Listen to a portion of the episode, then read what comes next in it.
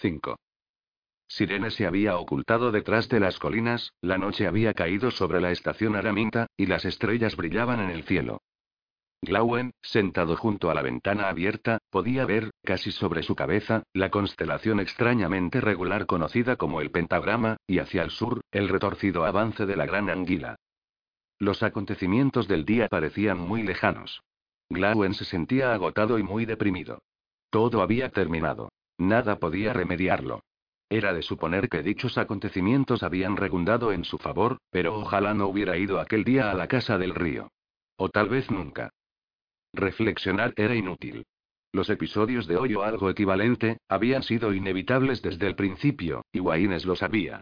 Había intentado decírselo, con más o menos tacto, pero orgulloso y tozudo como buen Klatuk, se había negado a escuchar. Subsistía un misterio, relacionado con los acontecimientos del día. ¿Por qué le había atraído a Inés a la casa del río, donde, de una u otra manera, estaba segura de que iba a montar un espectáculo? Tal vez no supiera la respuesta nunca y, a medida que pasara el tiempo, tampoco le importaría. Sonó el timbre del teléfono. La última persona que esperaba verle miró desde la pantalla. ¿Qué estás haciendo, Glauen? Poca cosa. ¿Y tú? He decidido que ya tenía bastante por hoy de vida social, y se supone que estoy en la cama con jaqueca. Lo siento. En realidad, no tengo jaqueca. Solo quería estar sola. En ese caso, no necesitas mis condolencias. Las envolveré en lino de la mejor calidad y las utilizaré en otro momento. ¿Por qué huiste de mí, como si tuviera una enfermedad contagiosa? La pregunta pilló desprevenido a Gladen.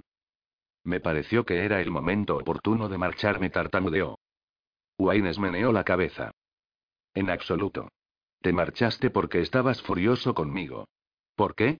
Me he pasado una eternidad contemplando la oscuridad, y estoy harta de que me engañen. Glauen buscó una respuesta que le permitiera conservar algo de dignidad. Estaba más furioso conmigo mismo que con cualquier otra persona, murmuró. Sigo confundida, respondió Waynes. ¿Por qué tenías que estar enfadado con alguno de nosotros? Porque hice lo que no quería hacer. Me había propuesto ser amable y educado, para que todo el mundo se quedara encantado con mi tacto, y para evitar controversias. En cambio, solté todas mis opiniones, provoqué un gran escándalo y confirmé los peores temores de tu madre. Vamos, vamos. No fue tan mal. De hecho, no fue nada mal. Podría haber sido mucho peor. Sin duda, si me hubiera empleado a fondo. Podría haberme emborrachado y golpeado a Julián en la nariz, y llamado a Dama Etrune vieja chocha, y haberme detenido a orinar en una de las mercetas. Todo el mundo lo habría considerado típica jovialidad Klatuk. Subsiste la pregunta principal, y no has hecho el menor intento por contestarla. ¿Por qué estabas, o estás, furioso conmigo? Dímelo, para no volver a repetirlo. No quiero hablar de eso. Como ambos sabemos, da absolutamente igual. Ah, ¿sí? ¿Por qué? Me has dejado bien clara la imposibilidad de que mantengamos relaciones íntimas. Intenté no creerlo, pero ahora sé que tienes razón. ¿Lo prefieres así? ¡Qué tontería! Mis inclinaciones nunca han sido tenidas en consideración. ¿Por qué se hallan bajo investigación ahora? Waynes rió. Por un descuido, se me ha olvidado comunicarte que he reconsiderado la situación. Glauen consiguió ahogar una carcajada sardónica. ¿Cuándo sabremos los resultados? Algunos ya han sido establecidos. ¿Quieres que nos encontremos en la playa y me los cuentas? No me atrevo. Waynes miró hacia atrás. Cuando estaba a punto de descolgarme por la ventana, mamá, Sunge y Dama Clitty entraron a ver si descansaba bien. Mis mejores ideas resultan ser poco prácticas. Bien. Dime por qué te enfureciste tanto conmigo. En primer lugar, me tiene bastante desconcertado que me invitaras a la casa del río. Uf. Una interjección frívola y casquivana. ¿Pudo ser para exhibirte ante Sunge y Julián? ¿De veras? ¿De veras? ¿Eso es todo? Bueno, no. No entiendo por qué rodeas de tanto misterio tu viaje a la Tierra. Es sencillo. Desconfío de que no se lo cuentes a nadie. Um. Eso es muy feo. Has preguntado, y yo he contestado. No esperaba oír algo tan sincero. Es una cuestión de realismo, sobre todo. Piensa un poco. Supón que juras guardar silencio por lo que consideras más sagrado, lo cual me induciría a revelarte lo que sé y lo que quiero hacer. Después de reflexionar, decides que tu deber consiste en romper la promesa y contarlo a tu padre. Por los mismos elevados motivos, tu padre informa a su vez a Bodwin Oak, y luego, quién sabe hasta dónde podría extenderse. Si llegara a oídos indiscretos, podría dar lugar a nefastas consecuencias. Evito esa preocupación mediante el expediente de no contarlo a nadie. Espero que lo entiendas y que dejes de estar enfadado conmigo, al menos a ese respecto. Glawen meditó unos momentos. Si te he entendido bien, estás involucrada, o piensas involucrarte, en un asunto importante. Exacto. ¿Estás segura de que puedes manejarlo sola? No estoy segura de nada, excepto de que he de hacerlo debido sin atraer la atención. Para mí representa un auténtico dilema. Quiero y tal vez necesite ayuda, pero solo en las condiciones que yo fije. Milo es el mejor compromiso y me acompañará, lo cual le agradezco. Bien. ¿Está todo claro? Entiendo lo que me has dicho, sí, pero supón que Milo y tú resultarais asesinados. ¿Qué ocurrirá con tu información? Ya me he encargado de eso. Creo que deberías consultar con tu padre. Waynes meneó la cabeza. Diría que soy demasiado joven e inexperta para correr ese riesgo, y no me permitiría abandonar la casa del río. ¿No es posible que tenga razón? No lo creo. Pienso que estoy haciendo lo correcto, en cualquier caso, esta es la situación y espero que ahora que te lo he contado te sientas mejor. No siento nada, que aún es mejor. Buenas noches, Glawen. A la mañana siguiente, Waynes volvió a llamar a Glawen. Solo para ponerte al corriente. El director Ballinder y Dama Clitie se han peleado esta mañana. Como resultado, Dama Clitie, seguida de Julián, regresa a Estrona. Vaya. ¿Y las investigaciones de Julián sobre la montaña de la locura? El tema no se ha vuelto a comentar. Ha sido aplazado, o bien olvidado. 6.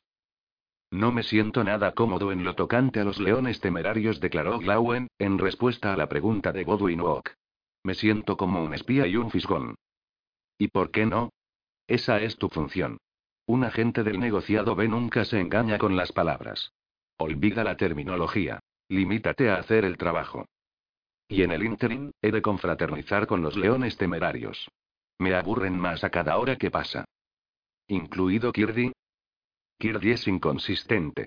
Puede llegar a resultar divertido, de un modo sarcástico, pero basta una jarra además de reserva león temerario para que se ponga tan pesado como Cloido Keeper. Peor, en ocasiones. Qué raro. Pocos Wok son pesados. Te daré un consejo. Nunca subestimes a Kirdi o le tomes a broma. A veces, manifiesta una clarividencia maquiavélica. Por ejemplo, se sentía incómodo, entregándome cada semana informes sobre sediciones y conspiraciones criminales, al igual que tú. En consecuencia, recomendó que te asignara ese trabajo. Los subterfugios surgen donde y cuando menos esperas. Glauen sonrió con pesar. Le aseguro que no lo olvidaré. Bodwin Oak se reclinó en su butaca. Kirdy no lo entiende, pero los leones temerarios son algo así como una tapalera. Hay cierta persona en quien estoy interesado. Al parecer, sostiene una estrecha relación con Titus Pompo, aunque no lo pregona. Me refiero a Namor. Glauen no hizo el menor comentario. Bodwin Watt continuó.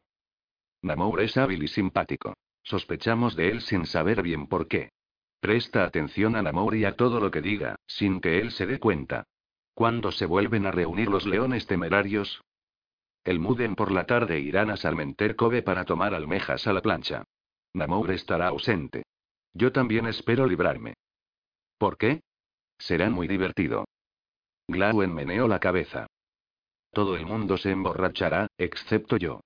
Habrá muchos rituales secretos de los leones temerarios. Cabriolas, rugidos y gruñidos, y castigos cuando se cometan errores. Se presentarán nuevas canciones compuestas por Kipper y Arles, que todo el mundo tendrá que aprenderse de memoria y cantar con entusiasmo. Kipper y Jardine vomitarán. Arles hará de Arles. Kirdy pontificará. Uther se dedicará a mortificarle mediante risas y burlas. Todo eso me atrae muy poco. ¿No irán chicas? ¿Qué chicas querrían ir con los leones temerarios? De todos modos, has de estar presente. Abre bien los ojos y formula teorías. Como usted diga, señor. Una última cosa. Hoy he hablado con el conservador. Comentó que habías visitado recientemente la casa del río. Sí. Temo que hablé demasiado. Según Egon Tam, no. Me dijo que cuando se solicitaron tus opiniones, las expresaste con claridad y energía, pero con perfecta educación. Me ha dicho que tus observaciones fueron pertinentes, y que expresaron sus propios pensamientos. En definitiva, te has ganado su respeto. Agitó la mano. Eso es todo por ahora. Glauen se levantó, ejecutó una rígida reverencia y salió del despacho. El Muden por la tarde, tres furgonetas conducidas por Kirby, Uter y Glauen transportaron a todos los leones temerarios, salvo Jardine Laverty, hacia Sarmenter Cove, por la carretera de la playa. Jardines se presentaría después con un barril de vino, que esperaba conseguir mediante métodos ilícitos del almacén de los Laverty. Jardine llegó tarde, de todos modos. Los demás reunieron combustible para el fuego, practicaron un agujero en la arena y buscaron los moluscos similares a almejas que habitaban la playa Salmenter. Recogieron las almejas y, cuando el fuego ya estaba preparado, llegó Jardine, muy desconsolado. Su relato no fue alentador. En lugar de un barril de excelente yermolino, solo había conseguido algunas jarras del vulgar tiso blanco. Caí en una trampa, se lamentó. El viejo Volmer estaba al acecho y me pilló con las manos en la masa. Estoy seguro de que le habían puesto sobre aviso. No hay otra explicación. En cualquier caso, mis desventuras no acaban aquí. Estoy en un aprieto con el amo de la casa, y no sé qué me hará. Cuando por fin logré huir, cogí algo de tisope en el cenador, pero va por nuestra cuenta y tendremos que pagar. Una situación extremadamente sórdida, dijo Sugart. Insinuó algo Volmer sobre su fuente de información. Volmer. Es un viejo zorro. Me huelo que hay un informador entre nosotros, dijo Arles. Su mirada se detuvo un momento en Gladen. Mañana emprenderemos averiguaciones, dijo Utero Fau, pero de momento tenemos almejas en el fuego y vino en la jarra. Disfrutemos todo cuanto podamos. Es muy fácil decir eso, gruñó Jardine. No sé de qué me acusarán. No se van a tomar el incidente en broma. Aún tengo suerte de no haber dado con mis huesos en la cárcel. La situación es complicada, dijo Chloe Diffin, sin duda. Jardine asintió, malhumorado. Me gustaría ponerle las manos encima al traidor que me vendió. Le haría cantar ópera, os lo aseguro. No me gusta lanzar acusaciones a Bloarles, con voz pomposa, pero la lógica es la lógica y los hechos son los hechos. Debo recordaros que Glauen es un auténtico sabueso del negociado B. Tonterías, exclamó Kirti. Yo también trabajo para el negociado B. No mezclo el trabajo con mi vida social, y estoy seguro de que Glauen hace lo mismo. Una esperanza ilusa contestó Arles. Recordarás que me opuse a su ingreso, y ahora ya hemos empezado a tener problemas. Glauen no me denunciaría por un barril de vino. Dijo Jardine, en tono preocupado. Yo no lo creo, al menos. Pregúntale, dijo Arles. Jardine se volvió hacia Glauen. Bien, ¿lo harías? En concreto, ¿lo has hecho? Considero impropio de mi dignidad responderte, dijo Gladen. Piensa lo que quieras. Vale ya. Gritó Arles. Eso no es suficiente. Queremos una respuesta, y la queremos ahora mismo. Porque sé muy bien que le cuentas a Godwin o todo lo que hacemos. Glawen se encogió de hombros y dio media vuelta. Arles le cogió por el hombro y le obligó a volverse. Contesta, si no te importa. Queremos saber si eres o no un espía. Soy un funcionario del negociado B. Lo que cuento a mis superiores, si lo hago, son asuntos oficiales, que no estoy autorizado a revelar. Arles agitó el hombro de Gladen. No has contestado a mi pregunta. Glawen apartó la mano de Arles. Te estás poniendo muy pesado, Arles. Kirby se adelantó. Basta ya. Dejémonos de pelear y estropear el día. ¡Ya! gritó Jardine. El día ya está estropeado. Y yo digo que Glauen es el culpable, insistió Arles. Respóndeme, Glauen. ¿Informas sobre nosotros o no? Responde con sinceridad, o considérate expulsado de los leones temerarios. ¿Expulsado? Ya. Timito de este grupo de borrachos. Me alegro de oírlo, pero sigues sin contestar. Arles lanzó la mano hacia el hombro de Glauen, pero este le apartó el brazo. Arles le propinó un puñetazo con la otra mano, alcanzándole en el cuello. Glauen hundió su puño en el estómago de Arles y estrelló el otro en su macizo mentón, lastimándose los nudillos. Arles resopló furioso y se precipitó hacia adelante, asestando frenéticos puñetazos. Glauen retrocedió. Keeper, acuclillado sobre la arena, extendió el pie. Glauen tropezó y cayó. Arles se abalanzó sobre él y le propinó una patada en las costillas. Cuando intentó repetir su acción, Kirdy intervino y le apartó. Basta. Gritó. Juguemos limpio. Keeper, eres un cerdo. Pero él es un espía. Exacto. exclamó con voz entrecortada Arles. Ese fisgón no se merece nada mejor. Deja que le dé otra patada, donde más le duela. De ninguna manera dijo Kirti. Mantente alejado, o te las verás también conmigo. En lo relativo al vino, Glauen no tuvo nada que ver. Nadie sabía lo que estábamos tramando, excepto Jardine y yo. Debió de oíros hablar. Glauen se incorporó, consciente de un agudo dolor en el costado. Contempló a Arles, erguido a tres metros de distancia, que le miraba sonriente. Glauen dio media vuelta y se encaminó a la furgoneta eléctrica de los Klatuk. Trepó al asiento y regresó a la estación Araminta. Telefoneó a Bodwin desde la casa Klatuk. Ya no soy un león temerario. ¿No? ¿Por qué? Jardín Elaberti intentó robar un barril de vino y fue sorprendido infraganti. Arles me acusó de denunciarle. Intercambiamos algunas palabras, y fui expulsado de los leones temerarios, con una patada en las costillas de propina. Horror y furor, dijo Bodwin. Mis planes se han ido a la mierda. Glauen consideró prudente morderse la lengua, Bodwin Walk emitió confusos siseos entre dientes. Supongo que no te apetece volver a ingresar. Exacto. Bodwin Walk dio una palmada sobre el escritorio. De todos modos, irás a Gipton, y en compañía de los leones temerarios. Kirdy te invitará. Puede funcionar igualmente. Como usted diga. 7. Dos transbordadores cubrían la ruta entre la estación Araminta y Gipton. El viejo Sparagma, dedicado ahora al transporte de carga y algunos jornaleros IPS, y el nuevo Faraz, un catamarán en el que podían alojarse con toda comodidad 150 pasajeros. A una velocidad que oscilaba entre 40 y 60 millas por hora, el Farm surcaba el océano azul y realizaba la travesía a Gipton en un período de tiempo comprendido entre 6 y 8 horas. Pernoctaba y regresaba al día siguiente, de modo que realizaba tres viajes de ida y vuelta a la semana. Pocos días antes de las vacaciones de mitad de trimestre, Jardín Elaberti se acercó a Glauen con timidez. En relación con aquel ridículo barril de vino, me siento muy violento. Creo que Volmer estaba trabajando fuera de su horario normal. Fuiste acusado injustamente y, por lo tanto, te ofrezco mis disculpas. Sé que las palabras son insuficientes, pero de momento no puedo ofrecerte otra cosa. No puedo fingir guardar un feliz recuerdo de dicho acontecimiento, respondió Glauen, tirante por supuesto. Es una pena que te sintieras obligado a dimitir de los leones temerarios. Jardine vaciló, y luego continuó. Supongo que podrías reingresar, si quisieras, aunque Arles planteará ciertas dificultades. No, gracias. Mi época de león temerario ha terminado. Sin embargo, aún pienso ir a Lipton la semana que viene, y podría unirme al grupo, a menos que existiera alguna objeción. Estoy seguro de que serás bienvenido. Jardine reflexionó un momento. Esta noche hay una reunión. Explicaré lo de Volmer y anunciaré que formarás parte del grupo. Llegaron las vacaciones.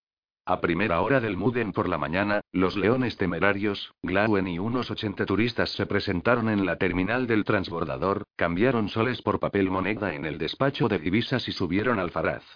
Los leones temerarios eran ocho. Uteri Kiperofau, Jardine Laberti, Sugar Weather, Arles Klatuk, Cloyd Diffin, Kirdi Wook y un nuevo miembro, Daunki Diffin.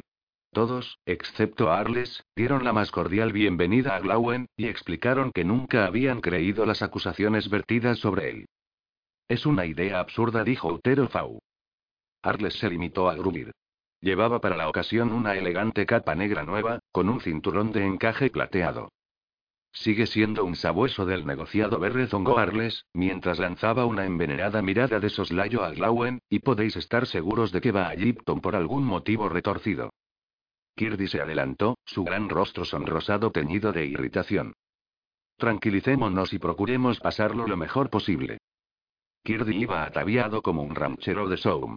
Camisa de tela cruzada marrón claro, pantalones largos hasta la rodilla a rayas azules y blancas, y sombrero de ala ancha color tostado. Mientras tenga claro que ha venido gracias a nuestra indulgencia, murmuró Arles. Glauen rió y dio media vuelta. Tras subir a bordo del Faraz, todos los pasajeros recibieron un folleto titulado Información para los visitantes de las Islas Lutwen. Mientras Glauen aguardaba el momento de zarpar, se apoyó en la barandilla y leyó el folleto. El visitante de las Islas Lutwen, más conocidas como Yipton, disfrutará seguramente de su visita y descubrirá una asombrosa variedad de diversiones, siempre que se comporte con educación y obedezca estrictamente las normas de los IPS. Recuerde. Yipton no es un simple suburbio pintoresco de la estación Araminta, sino algo más cercano a un enclave independiente en un planeta lejano. La sociedad Yip es única en la extensión caénica. No intente comprender a la sociedad y por reducirla a términos corrientes. Solo se creará dificultades. Aprenda las siguientes reglas y ciñase a ellas. Tenga cuidado. Los IPS carecen de respeto hacia lo que puede denominarse derechos humanos. Los IPS llevan una existencia dura y práctica, y a menudo no pueden permitirse el lujo de tediosos vericuetos legales. Es más fácil eliminar un problema que solucionarlo. Los IPS son propensos a cortar el nudo gordiano. Protéjase mediante un comportamiento prudente, y aléjese de las principales fuentes de problemas. Nada es gratis, excepto el aire que respira. Pagará cuando utilice el lavabo del hotel. Si pregunta por una dirección, pagará a su informante cinco dinkers. Los IPS no son codiciosos ni avaros, solo exactos, prácticos y meticulosos. Todo cuesta algo. Cada vez que usted obtenga un objeto o un servicio, ha de pagar. Nunca intente engañar o regatear, ni en broma. Podría ser objeto de severos castigos. Pague. Esta palabra ha librado de dificultades a multitud de personas. Si cree que un jeep le está cobrando de más o desplumándole, vénguese de la siguiente manera. Espere a que el jeep visite su comunidad, y entonces cóbrele de más. Es un método clásico, conocido desde hace mucho tiempo. La moral sexual es diferente de la suya. Es incuestionable, por particulares o idiosincráticas que sean sus preferencias. La fornicación es un acto indiferente, despojado de envolturas sentimentales. Lo que usted tal vez considere apatía es, por lo general, simple desinterés, e incluso aburrimiento. Como cualquier otro servicio, se cotiza con acuerdo a un inventario exacto. Estos inventarios, a propósito, constituyen divertidos recuerdos, que se venden a tres soles el ejemplar. Puede parecer una cantidad exorbitante, pero el astuto Titus Pompo cobra lo que el mercado se aviene a pagar. Pregunta. ¿Es Gipton peligroso para los turistas? Respuesta. En absoluto, siempre que obedezca las reglas. Pregunta. ¿Cuáles son las demás reglas, aparte de las especificadas más arriba? Respuesta. Regla. No vague al azar. Se perderá con casi toda seguridad. En el peor de los casos, no volverá a ser visto, aunque es un caso extremo. Cíñase a los caminos y canales señalados en el plano adjunto. Mejor aún. Contrate a un guía. Regla. No acepte nada, sean artículos o servicios, sin preguntar antes y fijar un precio. Repetimos, nada es gratis. Averigüe primero el precio. Regla. No intente entablar amistad con ningún jeep, macho o hembra. Sus esfuerzos serán inútiles. Los IPS solo toleran a los forasteros porque aportan dinero. Su sentimiento natural hacia usted se reduce a un tibio pero definitivo aborrecimiento. No se deje engañar por la educación. Es un lubricante social. Aunque responden con idéntica cortesía, a los IPS les da igual que usted sea grosero. No vale la pena malgastar aliento en lamentaciones. Si algo le molesta mucho, escriba una carta al UNFAU. Regla. Nunca, nunca, nunca traspase el umbral del caglioro, el puchero. Perderá todas sus posesiones, hasta la camisa. Si se resiste, saldrá mal parado. Regla. Limítese a beber vino, ponches, cerveza y demás bebidas alcohólicas en el hotel. Es aconsejable comer únicamente lo que se sirve en el hotel, por diversas razones. Regla. Nunca se entrometa en ninguna actividad de los IPS. Los IPS viven conforme a sus propias reglas, con las que se sienten muy a gusto, al parecer. Regla. Nunca toque, acaricie, sobe, palmee o abrace a un jeep espontáneamente. Sea cual sea su sexo, se oponen con rudeza a esos contactos. Sobre todo, no golpee a un jeep. Nadie le protegerá de su reacción. Esto se aplica por igual a hombres y mujeres. Los IPS no se muestran galantes ni corteses con las mujeres. Todo lo contrario. Regla. Si desea visitar el local conocido como Pussycat Palace, es mejor contratar un guía en el hotel, al que se paga para procurar que usted no sufra ningún daño, si bien una persona con experiencia puede ir sola sin el menor peligro. En definitiva, sea precavido. No cometa actos imprudentes de individualismo. Pregunta. ¿Tienen los IPS sentido del humor? Respuesta. No en el sentido que usted entiende. Pregunta. ¿Son humanos los IPS? Respuesta.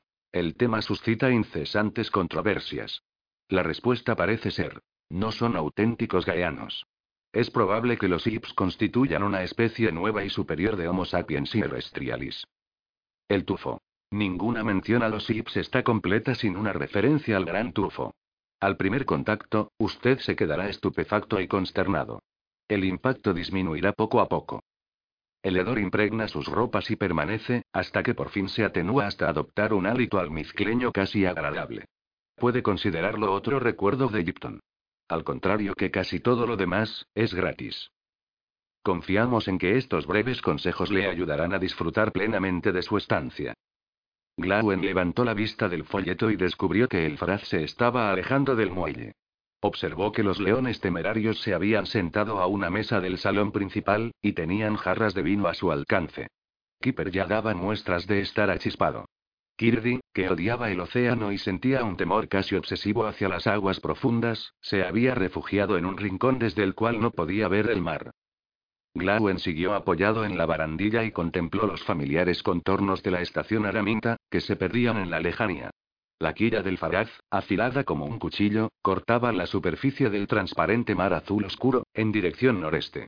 Glauen se encaminó hacia el salón de observación de proa y se sentó a reflexionar sobre su misión. Los leones temerarios no habían fijado una duración concreta a la excursión. Algunos hablaban de tres días, aunque se preguntaban si podrían explotar los recursos del Pussycat Palace en menos de cinco días.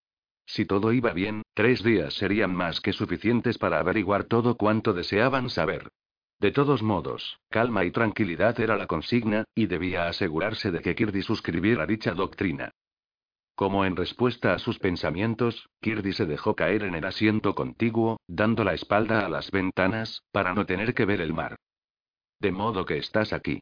Me preguntaba si habías caído por la borda. Hizo una mueca y arriesgó una mirada por encima del hombro. Espantoso pensamiento. No, sigo a bordo. Deberías estar en el salón, con los demás, dijo Kirby, utilizando el tono increpante que solía emplear con Claden. No es ningún misterio que tu popularidad está bajo mínimos. Te comportas como si te consideraras un ser superior. De vez en cuando, Glauen sospechaba que no le caía muy bien a Kirby. Se encogió de hombros. Es más preciso decir que actúo como si prefiriera evitar los insultos de Arles. De todos modos, vale más ser diplomático. Da lo mismo. Te equivocas. Se supone que los leones temerarios han de protegerte. Aquí se está más tranquilo. Kipper ha estado bebiendo, lo cual significa gruñidos y rugidos. Kirdy meneó la cabeza. Quería lanzar tres grandes rugidos por el Pussycat Palace, pero el mozo le ordenó que se callara, y desde entonces está de mal humor. Oh, fantástico. Imagino que es la táctica adecuada para unirse a ellos. Un momento. Hemos de hablar de algo. Frunció el ceño y clavó sus redondos ojos azules en el techo. En relación con esta misión, ayer conferencié con el supervisor. Hizo énfasis en que debíamos trabajar en equipo. Glauen lanzó un suspiro. A veces, Kirdy era de lo más pesado. Se preguntó cuál sería la mejor forma de evitar una estrecha colaboración. He recibido estrictas instrucciones, dijo, y. Esas instrucciones han sido anuladas. Kirby clavó sus ojos azules en Gladen. Se decidió que, por tener más experiencia y antigüedad que tú, yo tomaría el mando de la misión. Glawen se quedó petrificado durante diez largos segundos. Nadie me lo ha comunicado. Yo te lo acabo de comunicar. Con eso es suficiente. ¿Me crees o no? Deberíamos llegar a un acuerdo ahora mismo. Oh, sí, te creo, pero... ¿Pero qué? Creo que Bodwin habría debido comunicármelo en persona. Bueno, él me lo dijo y con eso basta. Si no te gusta, quéjate cuando vuelvas. Para ser sincero. Glauen, ese es tu mayor problema, desde el punto de vista profesional. Piensas demasiado. Por ejemplo, digamos que hay un montón de cierta sustancia repugnante en la calle, y se te ordena quitarla. Bien, tú vacilas, olfateas y te preguntas si sería mejor utilizar una pala o una ripia, y entre tanto aparece una anciana y la pisa. No quiero ser desagradable, pero esa es la clase de situación que hemos de evitar, en favor de un liderazgo decidido. Se lo comenté a Godwin y estuvo de acuerdo en todos los sentidos. Así están las cosas. Quizá me ha faltado un poco de tacto, pero en una operación como esta no pueden permitirse equivocaciones. Entiendo. ¿Cuáles son tus instrucciones concretas? Me dijeron que tú contabas con toda la información necesaria, dijo Kirby en voz baja. ¿Podrías ponerme al corriente ahora? ¿Te has aprendido de memoria el plano de Gipton? ¿Qué plano? Este. Kirby cogió el plano y lo examinó. Se quedó boquiabierto, como expresión de su desagrado. ¡Qué lío! Lo volveré a examinar dentro de un rato, hay que destruirlo antes de llegar a tierra. ¿Ves este contorno gris? ¿Y qué? Es la zona que debemos investigar. ¿Y estas otras marcas? Esto es el muelle, y esto el hotel. Kirby estudió el plano. La zona gris parece ir desde el hotel al muelle exacto. ¿Qué hemos de buscar, exactamente? Supongo que lo sabremos cuando lo veamos. Un. Es una forma bastante caótica de conducir una operación de estas características. Según tengo entendido, hemos de hacer todo lo que podamos, sin correr riesgos. Lo mismo opino yo. No parece que exista un gran desafío táctico. Esta ruta deja atrás el edificio, y creo que encontraremos pistas por todas partes si tú lo dices. Pues claro que sí. Vamos a reunirnos con los demás. ¿Y el plano? Yo me ocuparé de él. ¿Tienes otros documentos de los que deba hacerme cargo? No. A primera hora de la tarde, aparecieron barcos de pesca, pequeños y ligeros, poco más que balsas, hechos de cañas de bambú atadas, hasta conformar la forma de un barco, así como embarcaciones más grandes, cuyos cascos estaban construidos con tiras de bambú partidas en láminas. Al mismo tiempo, se divisó una mancha hacia el noreste que, a su debido tiempo, se convirtió primero en una corteza flotante, y después en una hilera de edificios desvencijados, rodeados por brotes de bambú y cocoteros. En ese momento, la primera varada del gran tufo llegó a El Faraz, y los pasajeros se miraron entre sí, perplejos. El Faraz se acercó al atolón, en otro tiempo el cráter y el perímetro de un volcán, y ahora un anillo formado por una docena de islas, en forma de hoz, distribuidas alrededor de una laguna de escasa profundidad. Poco a poco, los detalles de Gipton fueron adquiriendo definición. Los edificios de dos, tres, cuatro y cinco plantas, apoyados sobre postes de aspecto frágil, se sostenían mutuamente, con porches y balcones que sobresalían en direcciones improbables. Los colores eran apagados. Negro, rojizo, el verde grisáceo del bambú viejo, cien tonos de marrón. La brisa arrastró una nueva emanación del gran tufo, y provocó una segunda conmoción entre los pasajeros. El transbordador aminoró la velocidad, cortó el agua con energía, pasó por detrás de un malecón de postes de bambú atados con sogas, atravesó el puerto y se encaminó hacia el muelle.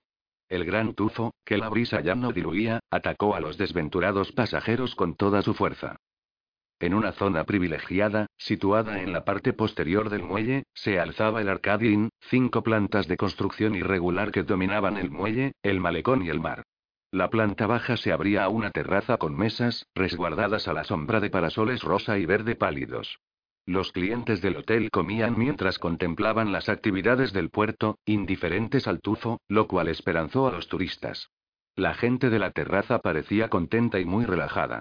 A menos que las apariencias engañaran, los consejos del folleto azul, que daban cuenta de una situación terrorífica y amedrentadora, no podían ser tomados en serio. O tal vez, como sugirió un enjuto caballero tocado con un sombrero digno de bidón, aquellos felices clientes eran los que pagaban, pagaban y pagaban, y en consecuencia no sentían el menor temor. El puerto estaba plagado de embarcaciones, que entraban y salían de los canales, se hacían a la mar o regresaban, o simplemente flotaban mientras la tripulación limpiaba el pescado, quitaba el caparazón de los moluscos o reparaba los aparejos. El bambú crecía a lo largo de la orilla como chorros de verdor de 18 metros de altura, en tanto los cocoteros, plantados en diminutas parcelas de tierra, se inclinaban sobre los canales. En las jardineras de los balcones crecían hortalizas y verduras. De los maceteros brotaban hojas azules y otras plantas autóctonas.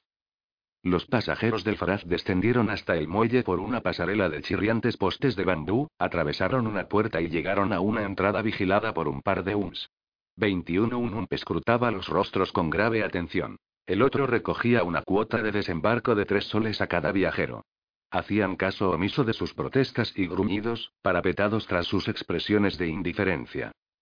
Los leones temerarios pagaron la cuota con desdeñosos ademanes, del tipo noblesse oblige, que Glauen prefirió no imitar. Subieron el tramo de anchos escalones que conducía al hotel. Arles tomó la iniciativa en el mostrador de recepción. Somos los leones temerarios. Hemos reservado ocho habitaciones. En efecto, señor. Un estupendo conjunto de habitaciones en la cuarta planta. ¿Cuánto tiempo se quedarán? De momento, indefinidamente. Depende de cómo vayan las cosas. Glauen se adelantó. Voy con el grupo, pero no hice reserva, y necesito una habitación. Por supuesto, señor. Si le apetece, le daré una del mismo conjunto. Muy bien. Tras subir a la cuarta planta, Glauen encontró su habitación al final del pasillo, un agradable cubículo que daba a un pequeño canal, y a una abigarrada multitud de tejados que había al otro lado. El suelo estaba cubierto de esterillas, las paredes estaban hechas a base de capas de bambú cuarteado, y del techo colgaba una bombilla redonda, alojada en una cesta de mimbre negro. El mobiliario consistía en una cama plegable, ahora doblada contra la pared, una mesa, una silla y un armario ropero. El cuarto de baño y el váter se encontraban al otro lado del pasillo, custodiados por una anciana que se encargaba de cobrar las tarifas especificadas. Glauen leyó el letrero colgado de la pared, que enumeraba los servicios y diversiones de que podía disfrutar el turista, así como el precio. El día era caluroso y húmedo. Glauen se puso unas prendas más livianas y bajó al vestíbulo. Se trataba de una zona muy amplia, con las paredes y techo del omnipresente bambú, barnizado de color miel. En la pared posterior colgaban docenas de máscaras grotescas, talladas de bloques de juego negro, recuerdos irresistibles para los turistas. Cubrían el suelo impresionantes alfombras tejidas con sorprendentes colores y extraños dibujos, que añadían una atractiva vivacidad a la atmósfera de la sala. Una serie de puertas daban a la terraza, donde los huéspedes del hotel estaban comiendo. Glauen se sentó en un sofá de mimbre, a un lado del vestíbulo, fascinado bien a su pesar por el ambiente del Arcade Grupos de turistas se habían acomodado en diversos puntos del vestíbulo, y regalaban a los contingentes de recién llegados con descripciones de sus notables experiencias por los callejones y canales de Gipton, rezumaba un caracol marino.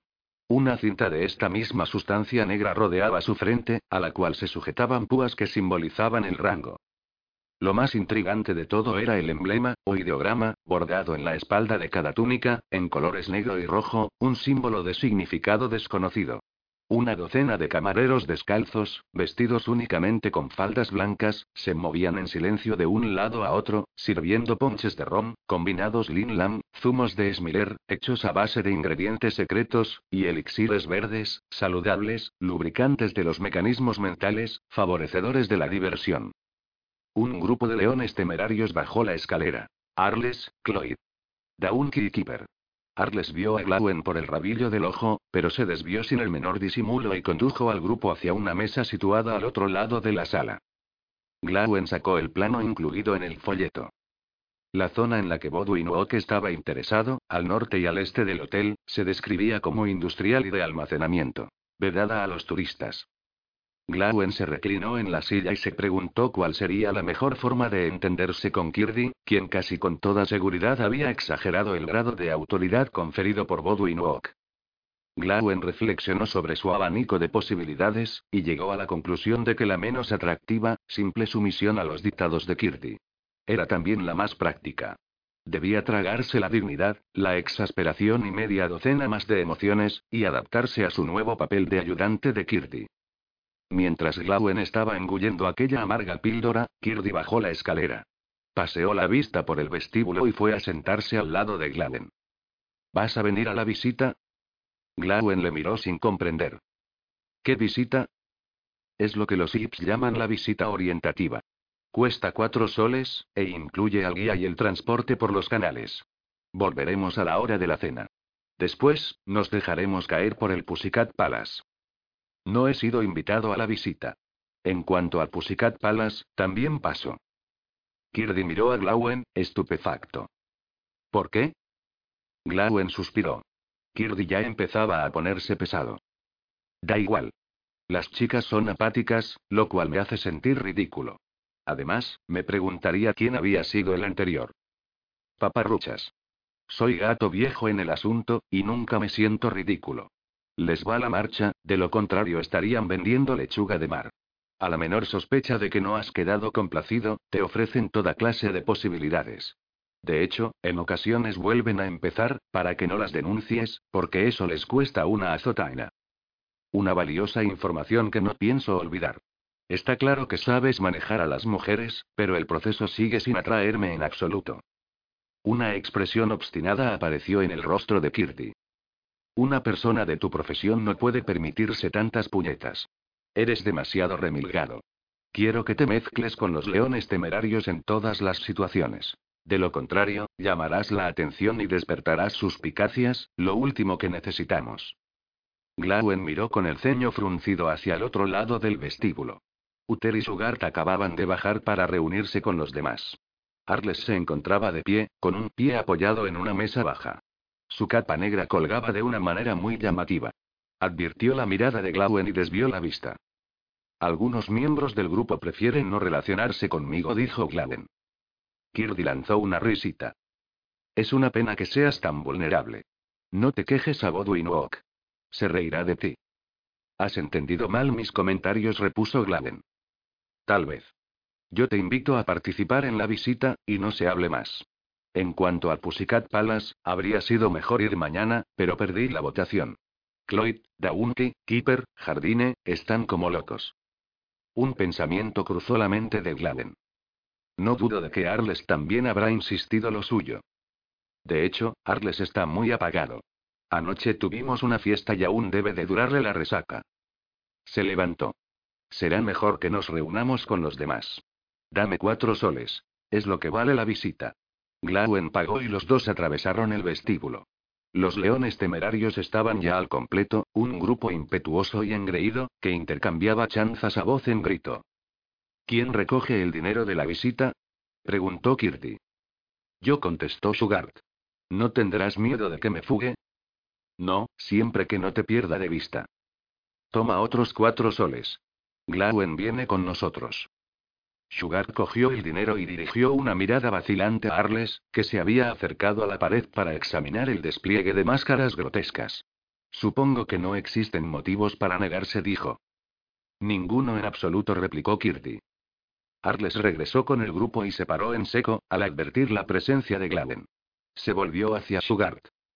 En esta excursión solo se admite a los miembros del club. Creí que lo había dejado claro. Sugart habló en tono conciliador. Glauen es un ex león temerario, que es casi lo mismo. Ha pagado sus cuatro soles. Tiene todo el derecho a venir. Pensaba que era capaz de comprender algunas indirectas, sabe muy bien lo que todos pensamos de él. Glauen hizo caso omiso de los comentarios. Kirdi habló con aspereza a Arles. Yo le he invitado. Te agradeceré que te muestres cortés con él. Como mínimo. Arles no supo qué decir y dio media vuelta. Entretanto, su guía había entrado en el vestíbulo, un joven tres o cuatro años mayor que Kirdio Sugar, con las facciones vivaces e inteligentes de un fauno, una constitución soberbia y una mata de rizos broncíneos. Vestía una falda blanca corta y un chaleco azul pálido, que apenas cubría sus hombros. Sus modales eran educados y hablaba eligiendo muy bien sus palabras, como si se dirigiera a una clase de párvulos. Soy su guía. Me llamo Fader Campasaru Suiskil. Nos lo pasaremos bien, pero recuerden que no deben alejarse del grupo. No se queden rezagados ni se extravíen. Si se van por su cuenta, tal vez tengan problemas. ¿Está claro? No se separen del grupo, y todo irá bien. Miró a Arles de arriba abajo. Señor, esa capa es muy incómoda, y puede que se manche. Entréguela al botones, que la llevará a su habitación. Arles siguió la sugerencia de muy mala gana. Fader continuó dando indicaciones. Se trata de una visita de introducción. Incluye una travesía por los canales en barca, una visita al Cabriolo. El bazar y otros destinos mencionados en el folleto. Las diversas opciones serán explicadas a lo largo de la ruta, o tal vez sean el objetivo de una nueva excursión, a realizar mañana. ¿Quién de ustedes es el jefe del grupo?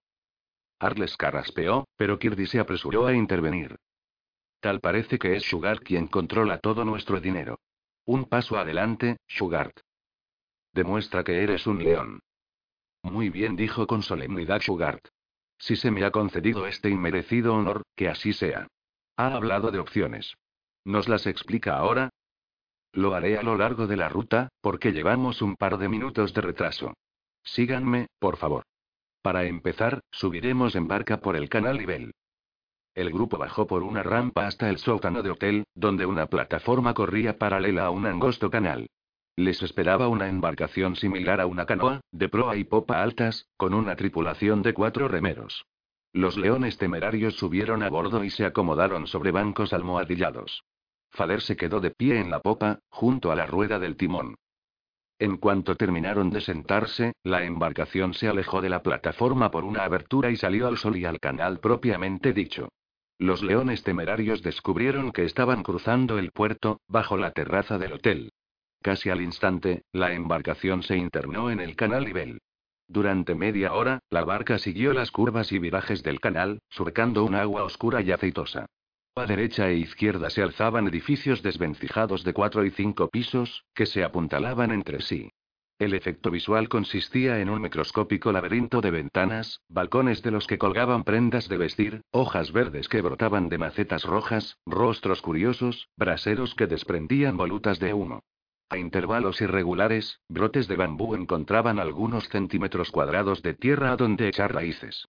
El gran tufo era omnipresente. La canoa avanzaba a escasa velocidad, y daba la impresión de que los remeros no se esforzaban demasiado, como si también ellos estuvieran disfrutando de la travesía. ¿Ves aquella barca de la bandera roja que cuelga en la popa? preguntó Glauen a Kirti. La he visto ya dos veces, por lo menos. Estos pillastres navegan en círculo y se ríen de nosotros. Por el chivo de Baltasar. Creo que tienes razón. ¿A qué están jugando? increpó Kirdiafader indignado. Han dado tantas vueltas que ya estamos mareados. ¿No saben hacer nada mejor? Jardines se hizo eco de la protesta. ¿Nos toma por idiotas? Estamos dando vueltas como una peonza, asfixiados por el calor y el hedor. El paisaje que ofrecen los diferentes canales es muy parecido, contestó Fader con una sonrisa candorosa. Solo nos lo estábamos tomando con calma. Esto no es lo que promete la excursión. Gritó Sugart. El folleto habla de entornos pintorescos, vistas del Gipton secreto y muchachas bañándose desnudas. Exacto. exclamó Cloyd. ¿Dónde están las chicas? Solo he visto viejas masticando cabezas de pescado. Fader respondió con voz apagada, recitando evidentemente un discurso repetido ya cientos de veces. Todo tiene su explicación. La nuestra es una sociedad muy práctica, de muchas complejidades y niveles que nosotros entendemos, pero que ni siquiera trataré de explicar. No desperdiciamos nada. Todo está controlado. La excursión que ustedes han elegido, número 111, proporciona un estudio sobre una vida madura que invita a la reflexión. Demuestra la victoria de la paciencia y la abnegación, cualidades muy importantes en el mundo moderno. El mensaje de la excursión es de lo más inspirador. Si están interesados en otras facetas de Gipton, la excursión 109 explora las guarderías, donde podrán examinar a los niños de Gipton con total libertad. La excursión 154 muestra las técnicas de limpiar el pescado, quitarle las escamas y el uso práctico de derivados del pescado. La excursión 105 transita por la casa de los enfermos y les permite inspeccionar la balsa de los muertos, donde al anochecer pueden escuchar canciones tradicionales, que se dice poseen una gran calidad. Es posible solicitar la audición de su favorita, previo pago de una pequeña cuota. También pueden visitar ahora la zona de las chicas, si así lo prefieren, por un módico suplemento de 5 soles por todo el grupo. Sugar le miró estupefacto. Me da la sospechosa impresión de que pretenden exprimirnos hasta la última moneda, dijo con severidad. Comprenda, Faler, que su propina sufragará todos los gastos extraordinarios, y además, ahora que me acuerdo, el programa de esta excursión preveía una visita a los barrios de las chicas. Eso es la excursión básica 112. Nosotros estamos realizando la excursión básica 111.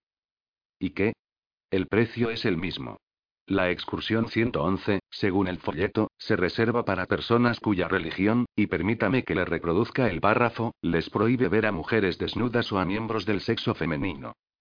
Nosotros no nos ofendemos con tanta facilidad. Se ha precipitado en sus conclusiones. No es cierto. Por lo visto, el vendedor de billetes del hotel les entendió mal. No se pueden combinar las excursiones, un poco de esta y otro poco de aquella. Tendrán que dirigirse a ese empleado y pedirle que les devuelva el dinero. Sugar resopló.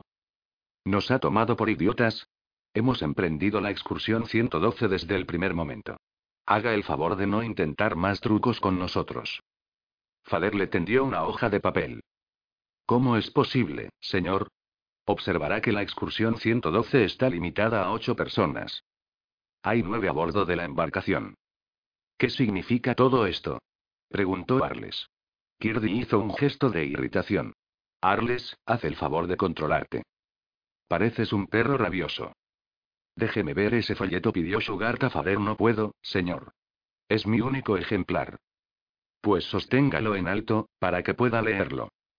Fader obedeció a regañadientes. Sugar leyó en voz alta. Las excursiones 111, 112 y 113 son similares. La 111 es para gente a la que puede ofender la desnudez. La 112 pasa por las residencias femeninas. La 113, un poco más larga, evita las residencias femeninas y visita las rotondas sanitarias. El precio de todas las excursiones es de 32 soles, para un total de 8 personas. Se aceptarán más personas a discreción del guía de la excursión, que pagarán 4 soles cada una. Se acostumbra a dar una propina del 10% exactamente. Hemos pagado 36 soles, y aquí está la factura que lo demuestra. Tendría que haberla exhibido antes. Nos habría ahorrado problemas. En cualquier caso, opino que la embarcación va demasiado sobrecargada para la excursión 112. Ya basta de triquiñuelas. Dijo Sugar, en tono crispado. Hagamos la excursión 112, o llévenos de vuelta al hotel, donde presentaremos las quejas más enérgicas. Fader se encogió de hombros, cansado. Todo el mundo quiere algo a cambio de nada, y hemos de esforzarnos por contentar a la clientela. De acuerdo. Denos la propina ahora y pondremos al instante manos a la obra. De ningún modo, forma, manera, intimidación o insinuación. Despídanse de la propina, a menos que enmienden su comportamiento de inmediato. Ay, qué difícil es tratar con los ricos trabajadores de Araminta. Ya que insisten, haremos la excursión 112. Estamos de suerte gritó a los remeros. Quieren atajar por los dormitorios, en lugar de pasar por las rotondas de los baños. Rotondas de los baños. exclamó Jardine. El folleto decía algo sobre instalaciones sanitarias. Es lo mismo, contestó Faller. La suerte está echada. Los leones temerarios se sumieron en un hosco silencio. La embarcación continuó por una serie de canales, que pasaban bajo zonas edificadas y corrían paralelos a una franja de tierra en la que abundaban plantaciones de bambú y salpiceta, cuidadas por casi tantos trabajadores como plantas había, según se comentaba. Más adelante, el canal se desvió en dirección al mar y pasó entre un par de edificios altos. Siete niveles de balcones dominaban el canal, con puertas dobles que daban acceso a los cubículos. Mientras los leones temerarios escudriñaban los balcones, veían de vez en cuando a una muchacha Jeep, cuando salía a tender la ropa o cuidar las macetas, pero eran la excepción. Las residencias parecían sumidas en un estado semicomatoso. Kipper sufrió una inmensa decepción. Esto es muy aburrido, dijo a Fader perplejo. ¿Dónde están las chicas? Muchas se están bañando en las rotondas. Otras han ido a cuidar de las redes para coger mejillones y los cultivos de lechugas marinas. Estas son las residencias. Las chicas del turno de mañana están durmiendo. A medianoche, se reintegrarán a sus quehaceres, y las chicas del turno de tarde dormirán. De este modo, cada habitáculo da cobijo a dos personas. Con el tiempo, nos trasladaremos a tierra firme y habrá sitio para todos. Ese es nuestro destino, pero aún tardará en consumarse. En cualquier caso, ya han visto las residencias. Algunas personas consideran más divertido ver a las chicas mientras se bañan. Yo también lo prefiero. Sí, Fader murmuró Sugart. Es usted un tío listo, no cabe la menor duda, y ya puede despedirse de su propina con lágrimas en los ojos. ¿Perdón? preguntó Fader. Se estaba dirigiendo a mí. Da igual. Continuemos la excursión. Muy bien. Descenderemos en aquel muelle. La embarcación amarró en el muelle y los leones temerarios descendieron, ayudados por Fader. Cuando le llegó el turno a Sugar, Fader se distrajo. Apartó la vista justo cuando la barca osciló repentinamente, y Sugar se precipitó en el canal. Fader y los demás le ayudaron a subir al muelle. Debería tener más cuidado, dijo Fader. Ya lo veo. He hablado en voz demasiado alta. Se aprende a costa de las equivocaciones. Bien, no creo que tarde en secarse. No podemos perder tiempo en lamentaciones. Por aquí. Permanezcan juntos y no se pierdan. Por localizar a una persona desconocida se paga una tarifa considerable. Los leones temerarios pasaron un puente, subieron unos escalones, atravesaron un estrecho portal y desembocaron en un pasillo que, al cabo de diez metros, terminaba en un balcón bajo el cual se extendía una oscuridad tan inmensa que la pared opuesta solo podía intuirse. Una docena de mugrientos tragaluces proporcionaban una tenue iluminación. Cuando sus ojos se adaptaron a la penumbra, los leones temerarios vieron a una multitud de X. Conversaban de pie, formando pequeños grupos, o se acuclillaban alrededor de diminutas fogatas, donde asaban brochetas de pescado. Algunos se sentaban en círculo y jugaban a cartas, a dados, o a otros juegos. Había quienes cortaban el cabello o las uñas. Otros interpretaban suaves melodías con flautas de bambú, para su propio placer, puesto que nadie se molestaba en escucharles. Otros se mantenían apartados, absortos en sus pensamientos, o yacían de espaldas, con la vista perdida en la lejanía. El ruido de tanta gente se elevaba hasta el balcón convertido en un suave susurro, de origen indefinido. Glauen examinó sin el menor disimulo los rostros de los leones temerarios. La expresión de cada uno era diferente, como cabía esperar. El burlón Keeper, de haberse atrevido, habría voceado algún chiste de mal gusto. Arles mantenía una impasividad altanera, mientras que Kirby parecía admirado y pensativo. Sugar, aún mojado de su imprevista inmersión, consideraba deplorable aquella situación. Más tarde, describió el cabrioro a sus amigos. Diez mil millones de ánguilas paliduchas. La pesadilla de una mente enferma. Un miasma humano. De igual modo, Utero Fau se referiría al lugar, con menor agudeza, como una sopa psíquica. Fader dirigió la palabra al grupo, sin la menor emoción en su voz. Aquí es donde vienen los hombres a descansar, pensar en sus cosas y pensar en las cosas de los demás. Las mujeres gozan de locales similares, por supuesto. ¿Cuánta gente hay ahí? preguntó Daunki. Es difícil de precisar. Entran y salen personas. Fíjense en aquel balcón. Un grupo de turistas se divierte lanzando monedas al suelo. Como ven, están provocando cierto revuelo. A veces, los turistas tiran mucho dinero, y el tumulto ocasiona numerosos heridos. ¿Se permite lanzar monedas sin pagar ninguna tarifa? preguntó con suspicacia Jardine. Sí, en ese caso somos flexibles. Pueden hacer lo que quieran. Si no llevan calderilla encima, pueden cambiar soles en aquella taquilla. No tengo calderilla exclamó Keeper, entusiasmado. ¿Quién me presta unos cuantos dinkers? Compórtate con dignidad, Keeper. Le reprendió Kirti. Tirar el dinero es una estupidez. Miró a Fader. No todos somos unos idiotas, a pesar de lo que usted piense. Fader sonrió y meneó la cabeza. Trato con mucha clase de gente, pero me abstengo de emitir juicios. Ha dicho que las mujeres tienen instalaciones separadas, dijo Cloyd Diffin. ¿Pueden visitarse? Pueden elegir entre las excursiones 128, 129 o 130, tal como indica el folleto. Son muy parecidas, salvo por opciones facultativas. ¿Dónde se encuentran hombres y mujeres? ¿Cómo se casan y forman familias? Nuestro sistema social es complejo, contestó Faller. Las limitaciones de la excursión 112 me impiden ofrecerles una descripción general. Mediante el pago de una tarifa especial, se recibe instrucción a cualquier nivel de experiencia que se desee. Si desean contratar este tipo de estudios, pónganse en contacto esta noche con la Secretaría de Excursiones.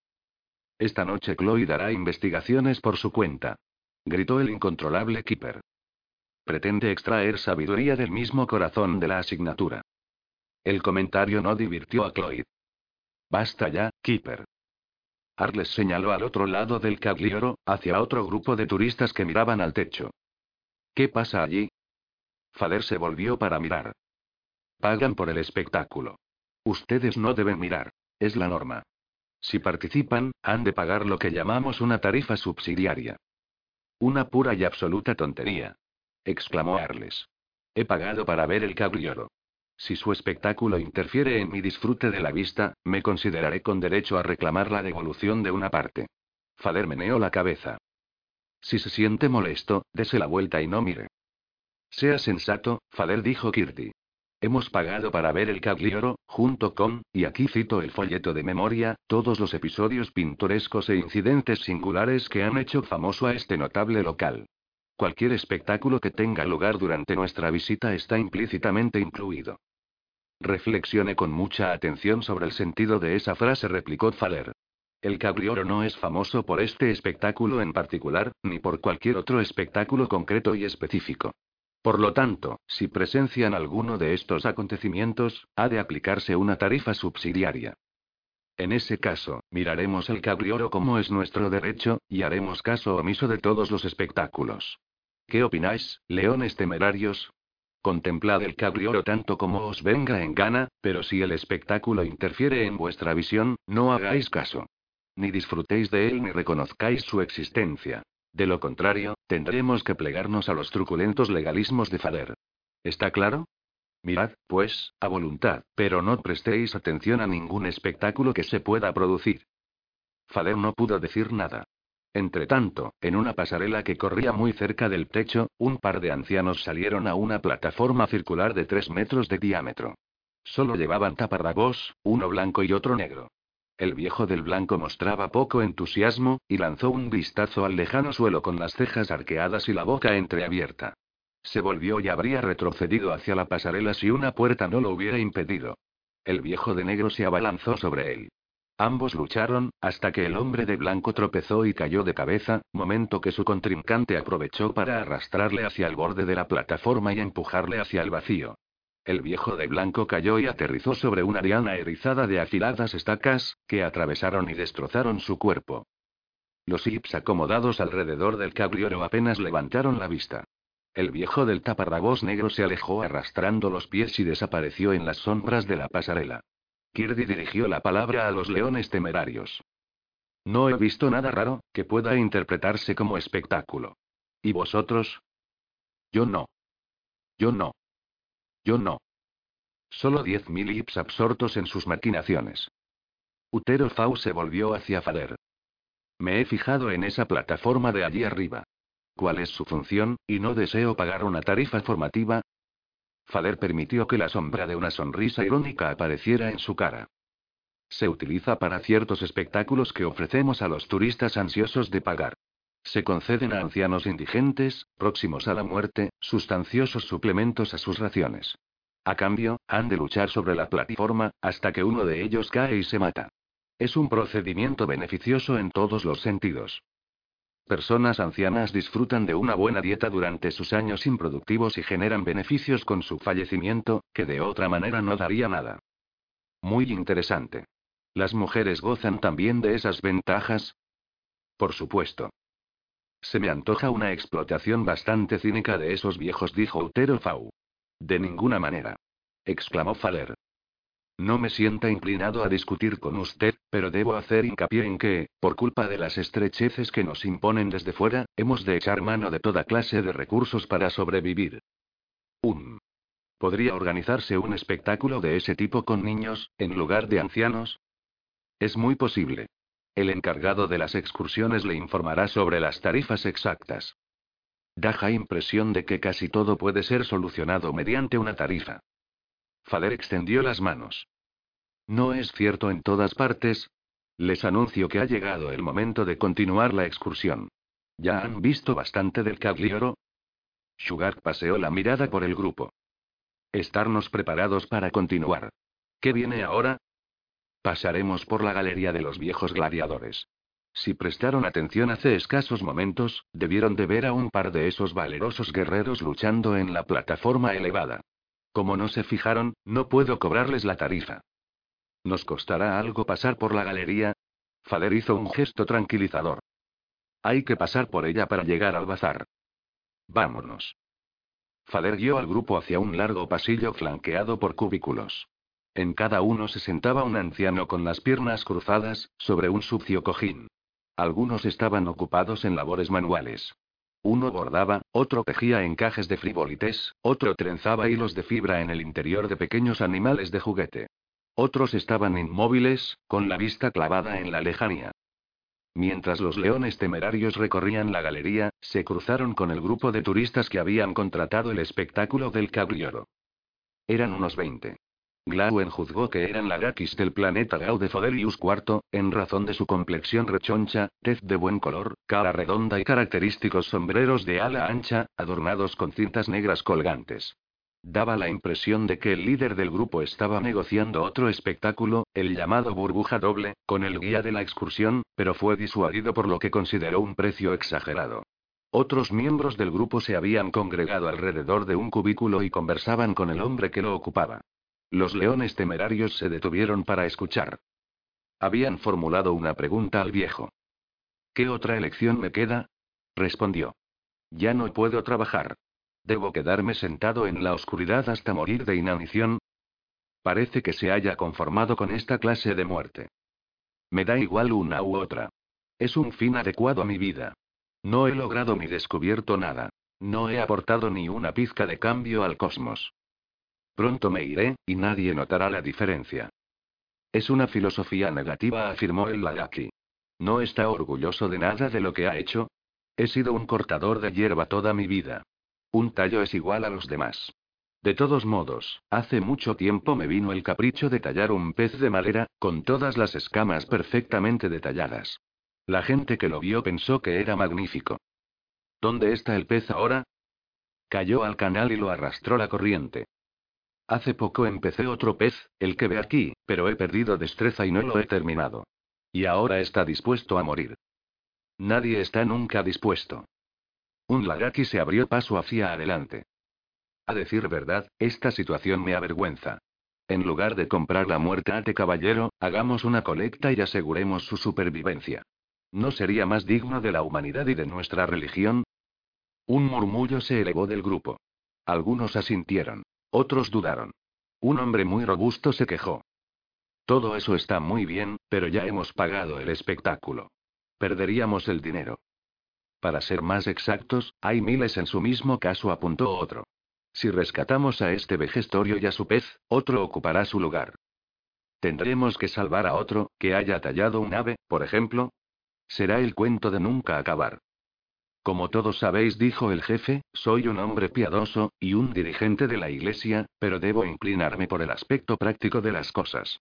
Tal como yo lo entiendo, este espectáculo no conduce a la morbosidad, ni a espasmos perversos, sino a una saludable catarsis.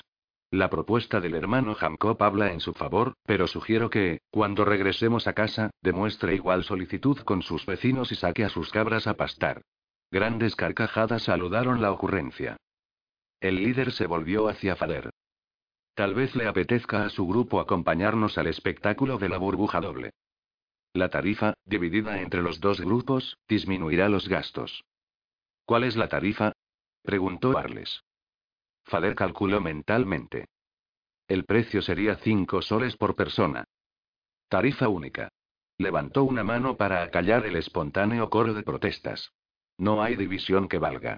Los precios son fijos. Después de un desastre económico de tal envergadura, dijo Arles, lanzando una temblorosa carcajada, la verdad es que necesito una catarsis. Participaré, a pesar del elevado coste cuenta conmigo, dijo Cloyd. ¿Y tú, Daunki? No quiero perderme nada. Iré. Cuenta también conmigo, dijo Kipper. Es desagradable, intervino Utero Fau. No quiero saber nada de eso. Ni yo, dijo Gladen.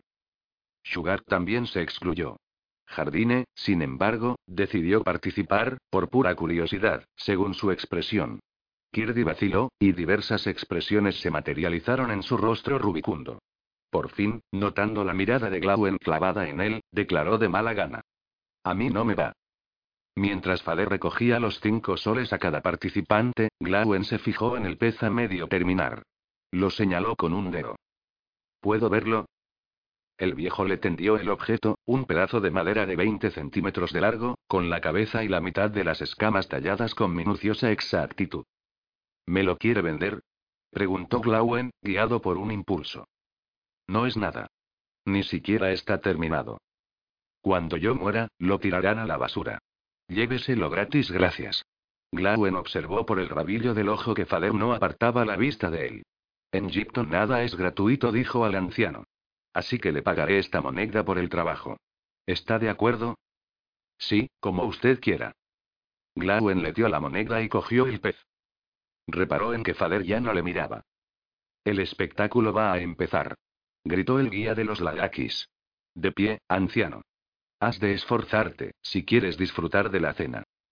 Faler, acompañado de Kirdi, Uther, Shugart y Glauen, esperó en la galería. Los demás entraron en una habitación, donde se había dispuesto un artefacto muy peculiar. Dos cilindros de cristal, de 90 centímetros de diámetro y 2 metros de altura, se erguían uno junto a otro, comunicados mediante tubos. Cada cilindro contenía un viejo gladiador acuclillado. Ambos se irguieron, y a continuación se encajó una tapa en cada cilindro. En su interior empezó a penetrar agua.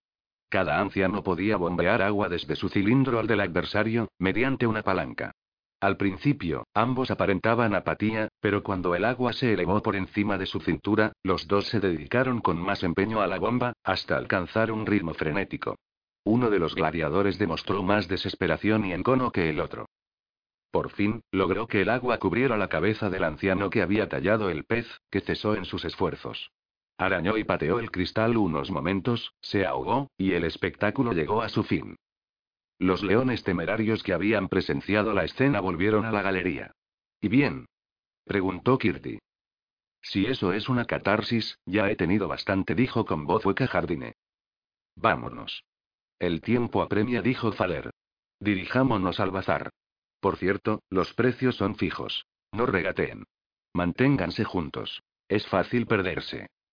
Tras atravesar galerías, viaductos, pasadizos y puentes, desde los que pudieron ver a diversos trabajadores, que arrancaban hierba marina, desconchaban y trituraban moluscos, procesaban bambú, tejían esteras y paños de hojas, los leones temerarios llegaron al bazar, una zona de techo bajo, atestada de innumerables puestos, donde hips de todos los sexos y edades fabricaban y vendían artículos de madera, metal, concha, cristal, cerámica y macramé. Otros puestos exhibían alfombras, telas, muñecas e infinidad de objetos grotescos. Los leones temerarios no tenían ningún interés en comprar. Visitaremos ahora el Palacio de la Música, dijo Faler, al darse cuenta, donde podrán dar las limosnas que quieran, sin ningún recargo. En el Palacio de la Música, hombres y mujeres de edad avanzada, sentados en puestos, tocaban instrumentos y cantaban canciones melancólicas, con un pequeño pote de bambú delante, que contenía monedas presumiblemente dejadas por personas impresionadas por su música. Sugar Beder cambió un sol en monedas, que distribuyó entre los potes, independientemente de la excelencia de la música. ¿Cómo gastan el dinero que recogen? preguntó Kirdi a uno de los músicos. Los impuestos se llevan más de la mitad. El resto es para gachas. Hace cinco años que no pruebo el pescado. Qué pena. Sí. Me destinarán a la galería de los gladiadores dentro de nada. Entonces, se detendrá la música. Vámonos, dijo Faler. Se está terminando el tiempo, a menos que no les importe pagar por el tiempo suplementario. Ni hablar. Una vez en el hotel, Fader dijo. Bien, en lo referente a mi propina, el 10% se considera mezquino e indigno. Lo cual no significa nada, considerando que se negó a llevarnos a las rotondas y me arrojó al canal. Aquí no nos tomamos nada a la ligera, y eso incluye preguntarse qué está comiendo cuando le sirven un plato. Es usted muy persuasivo. De acuerdo. Recibirá ese 10% y piense de nosotros lo que quiera. Para ser sincero, me importa tan poco su buena opinión como a usted la mía. Fader no se molestó en hacer ningún comentario. Se pagó la propina y Fader la aceptó con un frío cabeceo. ¿Irán al Pussycat Palace? Sí, esta noche. Necesitarán un guía. ¿Por qué? El camino está bien señalizado. Permítanme que les haga una advertencia. Abundan los atracadores. Saltan sobre la gente desde las callejuelas. Al cabo de un instante, su dinero ha desaparecido. Reciben una o dos patadas en la cara, como medida de precaución, y los atracadores se desvanecen, todo ello en menos de medio minuto. Sin embargo, no se atreven a atacar si los turistas van protegidos por un guía. Mi tarifa es simbólica, y ustedes podrán ir al Pussycat Palace con dignidad y tranquilidad. ¿Cuál es la tarifa? Nueve personas, nueve soles. Consultaré con mis amigos durante la cena. Mientras Sirene se hundía tras el horizonte, los leones temerarios, que se habían reunido en la terraza, ocuparon una mesa que dominaba el puerto, justo encima del faraz, amarrado paralelo al muelle. Durante un rato, los leones temerarios repusieron fuerzas con ponches de ron y combinados Linlan. Y se regodearon en el romántico ambiente de la situación. Excluiremos el gran tufo cuando hablemos de los placeres locales, por supuesto, dijo Daunki Diffin. Va, el gran tufo. Exclamó Kipper. Casi lo había olvidado. ¿Qué significa un poco de mal olor, a fin de cuentas? Habla por ti, replicó Uter. Yo no soy tan tolerante. Todo está en tu cabeza. Dijo Kipper. Para identificar un mal olor, el cerebro de una persona ha de almacenar toda clase de bajezas. Mi mente es noble y pura. Por lo tanto, a mí no me afecta. Kipper nos va a enseñar muchas cosas, comentó Sugart.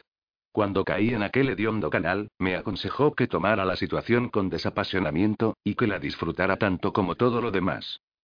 Jardine sonrió.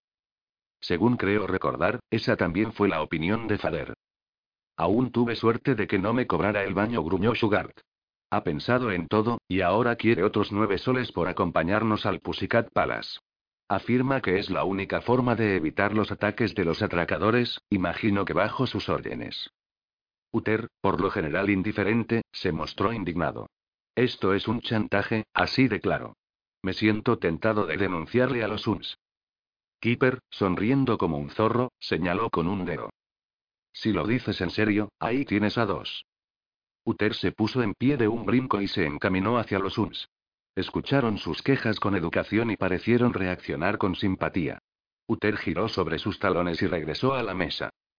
¿Y bien? Preguntó Kipper. Me han preguntado cuánto nos cobró Faller. Se lo dije y confirmaron que no era excesivo. Les pregunté por qué no capturaban a los atracadores. Respondieron que en cuanto empezaban a patrullar los callejones, los atracadores desaparecían y los UNS paseaban de un sitio a otro inútilmente.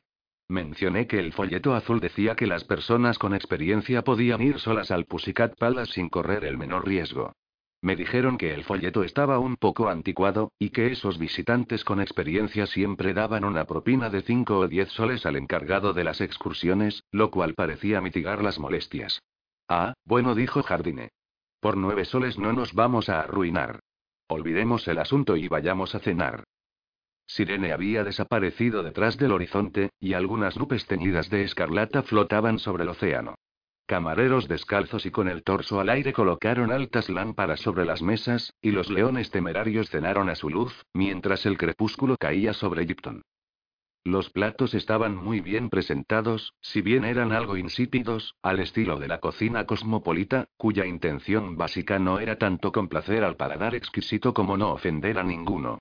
Las raciones pecaban de escasas. La cena no acabó de agraciar a los leones temerarios, pero tampoco les dio motivos para protestar. Primero, les sirvieron un caldo claro y ambiguo, y a continuación moluscos fritos en una pasta ligera, acompañados de ensalada verde, mazorcas de salpiceta y ensalada marina. Después, anguila al vapor sobre un lecho de pilaf, y como postre, merengue de coco con crema de coco cuajada, además de té y licor de ciruela. Cloyd se reclinó en su silla. Acabo de consumir las raciones de un viejo gladiador. Igual te digo, respondió Jardine. Ahora me siento dispuesto a luchar contra Fader y sus atracadores. Uther contempló el paisaje. Seamos justos. Una vez olvidado el gran tufo, el lugar es fascinante, misterioso, encantador a ratos, extraño siempre, peculiar en todos los sentidos. Es como si nos separaran cinco mil años luz de Araminta, pero ya tengo bastante. Mañana volveré a casa, y existen muy pocas posibilidades de que algún día vuelva. ¿Cómo? gritó Kipper. ¿He oído bien? Si aún no hemos visitado el Pussycat Palace. Estoy seguro de que con una vez será suficiente, repuso Uther, en tono algo severo. Bati. Replicó Keeper, con cierta altanería. No puedes aspirar a ser un auténtico experto en el tic-tac si entras y sales como una ave asustada. Fíjate en Cloyd o Arles, por ejemplo. ¿Toman atajos o rehuyen la faena? Jamás. Solo demasiado es suficiente. Punto por ese lema se rigen. pueden regirse por lo que les dé la gana, apuntarse de la excursión número 100 a la 200 inclusive, y vivir en el sótano del Pussycat Palace donde las chicas lavan sus medias. Es demasiado para mi cuerpo. Sugar se mostró, como de costumbre, juicioso. Me siento inclinado a medias a acceder. Pero solo a medias. Esperemos a ver qué opinamos por la mañana. Con toda sinceridad dijo Arles, yo también estoy medio predispuesto a marcharme. Incluso un poco más. Digamos, dos tercios predispuesto. El tufo no es santo de mi devoción. Cloyd meneó la cabeza, asombrado. Da la impresión de que las vacaciones se van a terminar antes de lo previsto. ¿Tú qué dices, Daunki? Estoy con Sugart. Esperemos a ver qué pensamos por la mañana, pero sospecho que prolongar la estancia podría llegar a ser decepcionante. Kirdi, ¿qué opinas? Kirdi lanzó una mirada vacilante a Gladen. Imagino que un día más, descansando en esta terraza, no nos haría daño. Aparquemos el tema de momento, dijo Jardine. Es posible que se nos ocurran ideas nuevas por la mañana. Muy bien. exclamó Kipper. Esta noche, gran juerga en el Pussycat Palace. Kirby dejó la taza de té sobre la mesa y se irguió en su silla. Yo no pienso ir. Ya ha sido demasiado por hoy. Paso. Sugar le contempló pasmado. He visto un centenar de maravillas en Gipton, pero esta es la sensación más grande. Es gratis, replicó Kirby, con una sonrisa carente de humor. ¿Por qué? Contesta. Muy sencillo. No estoy de humor. Pensaba que habíamos venido a eso, habló con agresividad Kipper. Tal vez mañana. Tal vez nos vayamos mañana. Pues mañana por la mañana. Esta noche quiero descansar y reponerme. Sé muy bien cómo te sientes, dijo Arles, con aire pensativo. Yo también me retiro. No puedo creer lo que oyen mis oídos. Estalló Sugart. Escuchad a esos prodigios de la naturaleza. ¿Es posible que se trate de los mismos indomables, bulliciosos y leales leones temerarios de antaño? Arles lanzó una débil carcajada. Yo tengo el estómago un poco pesado. No dejéis que eso os desanime. Sugar lanzó los brazos al aire. Como queráis. No diré nada más. He conseguido cierta información en el vestíbulo, dijo Jardine. Parece que intentarán cobrarnos diez soles, pero aceptarán cinco. Ni caso de los extras. Las propinas también son innecesarias. Todo va a parar al bolsillo de Titus Pompo, que ni siquiera levanta un dedo para ganarlo. El grupo se trasladó al vestíbulo. Kirby se llevó aparte a Gladen. Parece que la excursión terminará antes de lo previsto. Glawen asintió. Esa impresión me ha dado. Si el grupo se marcha, con él lo hace nuestra tapalera. Kirby hablaba en tono cortante, como si sospechara que Glawen fuera a insubordinarse. Nos quedamos con el culo al aire. Dos conspicuos agentes del negociado B. Todo eso significa que hemos de acelerar nuestro programa y hacer todo lo que podamos esta noche. Supongo que no hay otro remedio. Kirby miró al otro lado del vestíbulo. Francamente, en este momento me parece difícil proceder con garantías de seguridad. Glawen le dirigió una escéptica mirada de reojo. ¿Qué intentaba decirle Kirby, sin emplear las palabras concretas? Eso deberemos decidirlo después de reconocer el terreno, dijo a propósito. Kirdy carraspeó. No hay que arriesgarse. La seguridad es lo primero. ¿Estás de acuerdo? Más o menos, pero... Olvida los peros. Este es mi plan. Mientras los demás estáis en el Pussycat Palace, investigaré con discreción y descubriré todo cuanto sea posible. Después, cuando regreses, si hay algo que parezca factible, nos pondremos a trabajar. Glawen permaneció en silencio. ¿Y bien? preguntó Kirty. No quiero ir al Pussycat Palace. Irás de todos modos. Replicó Kirti. Nadie debe sospechar que estamos conchavados, excepto como leones temerarios. Ni siquiera deberíamos estar hablando. Será mejor que vuelvas con los demás. Kirby se levantó y fue a examinar los objetos grotescos, Glauen suspiró y regresó con los leones temerarios. Pocos minutos después, apareció Yager. Están todos. Dos del grupo no vendrán, dijo Sugart. Seremos siete. De todos modos, cobraré nueve soles, tal como acordamos. Además, he renunciado a otro trabajo para mantener la palabra que les di. Siete personas, siete soles, propina incluida. Eso es todo lo que nos sacará, replicó Sugart. Lo toma o lo deja. Fader agitó sus rizos broncíneos, afligido.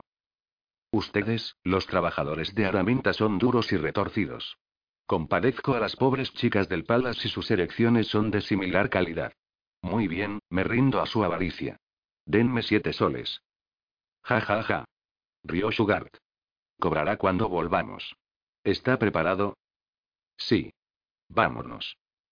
Los leones temerarios salen de caza. Gritó Keeper. Tened cuidado, chicas. Keeper, por favor, le reprendió Jardine. No es necesario anunciar nuestras intenciones. Esta actividad, por tradición, es furtiva. Exacto, corroboró Uter. Si insistes en vociferar lemas, identifícanos al menos como la Sociedad Teosófica o la Unión por la Temperancia. Arles se removió de súbito. No me encuentro nada bien, pero creo que os acompañaré. Debe pagar la tarifa señalada de un sol, indicó Faler. Sí, claro. Vámonos.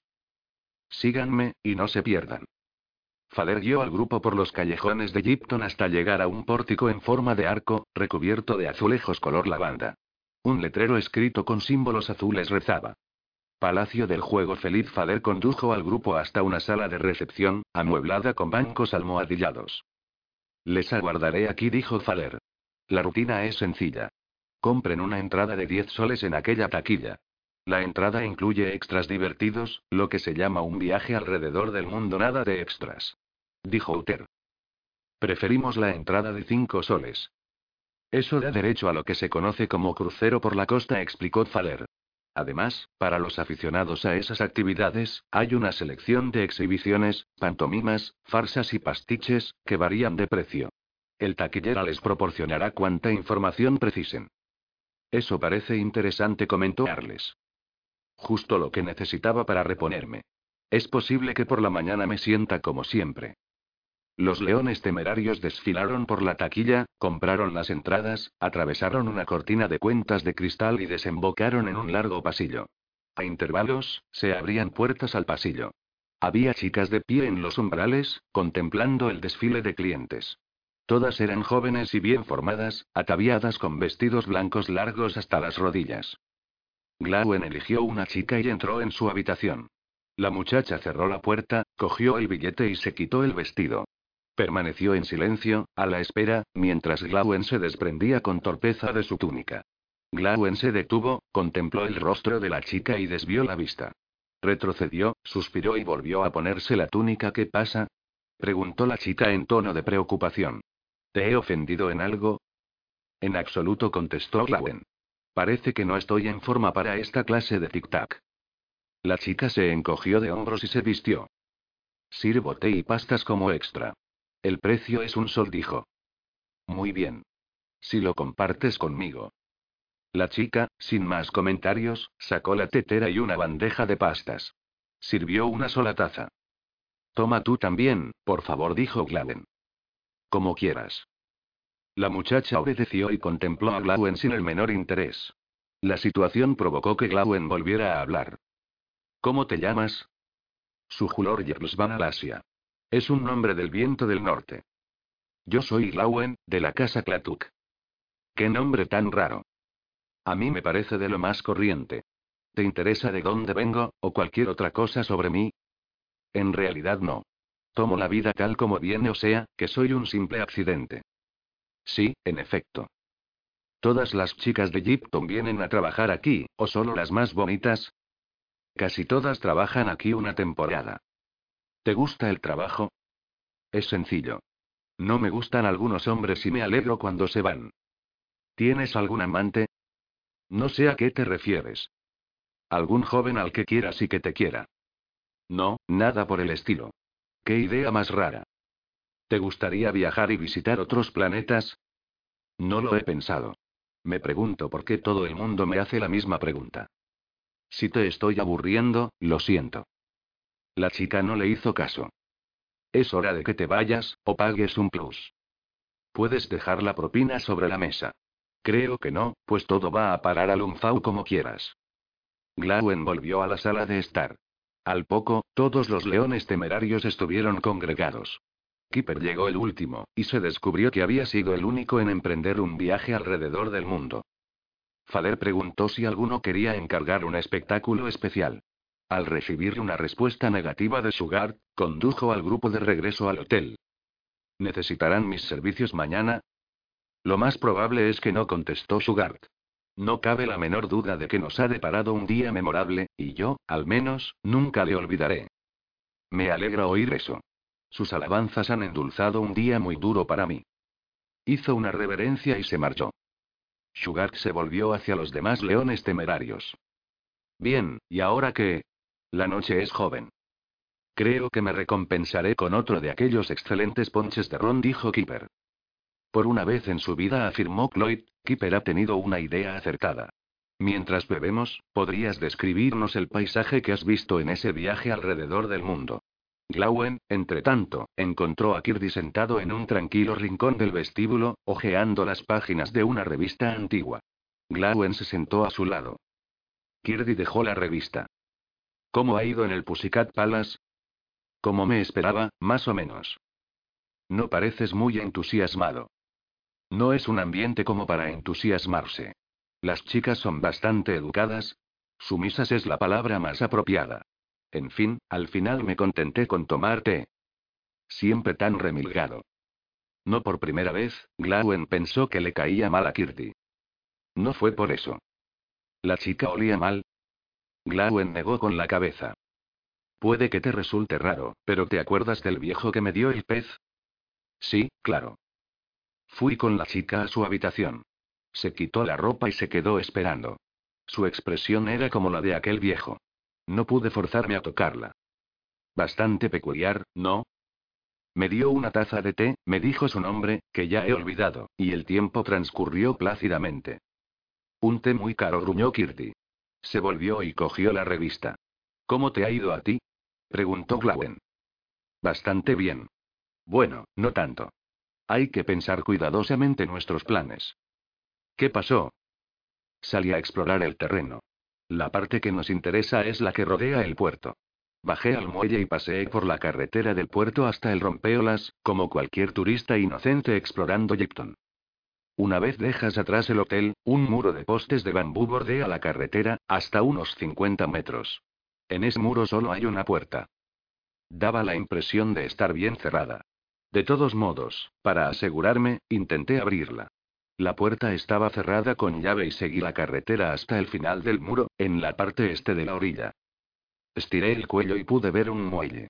Di media vuelta y me topé con un ump, parado a un metro y medio de distancia. Un tipo grande, con una gorra blanca. Me preguntó, ¿qué está buscando? Yo contesté, nada de particular. Solo estaba mirando. Me dirigió una sonrisa peculiar, y dijo. Intentó forzar la puerta del muro. ¿Por qué? Yo contesté. Por pura curiosidad, supongo. Me pregunté qué habría al otro lado. Alguien me dijo que era donde se fundía y soplaba el vidrio.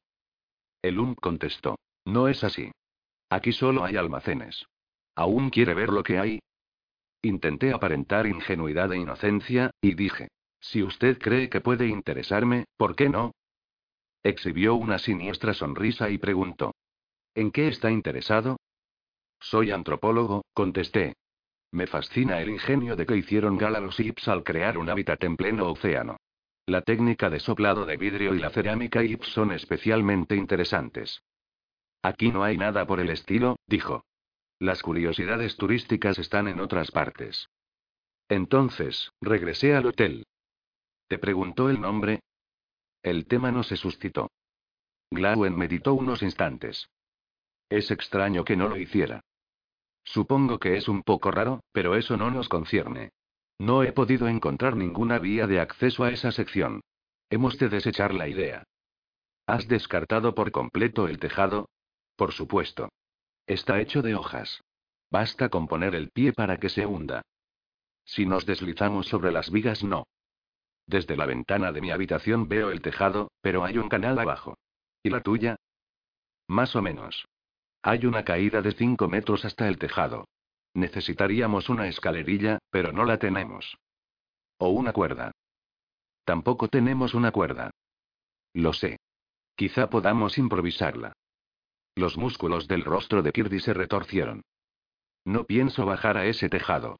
Solo de pensarlo me entra vértigo. Vamos a echar un vistazo. Si parece factible, lo intentaremos. Para eso hemos venido, y esa es la única posibilidad. Muy bien, aceptó de mala gana Kirby, pero quede claro que no pienso pisar ese tejado. Los demás leones temerarios estaban sentados a una mesa de la terraza, algo apartada. Bebían ponches de ron a la luz del orca, sin ni una serie de lámparas mortecinas.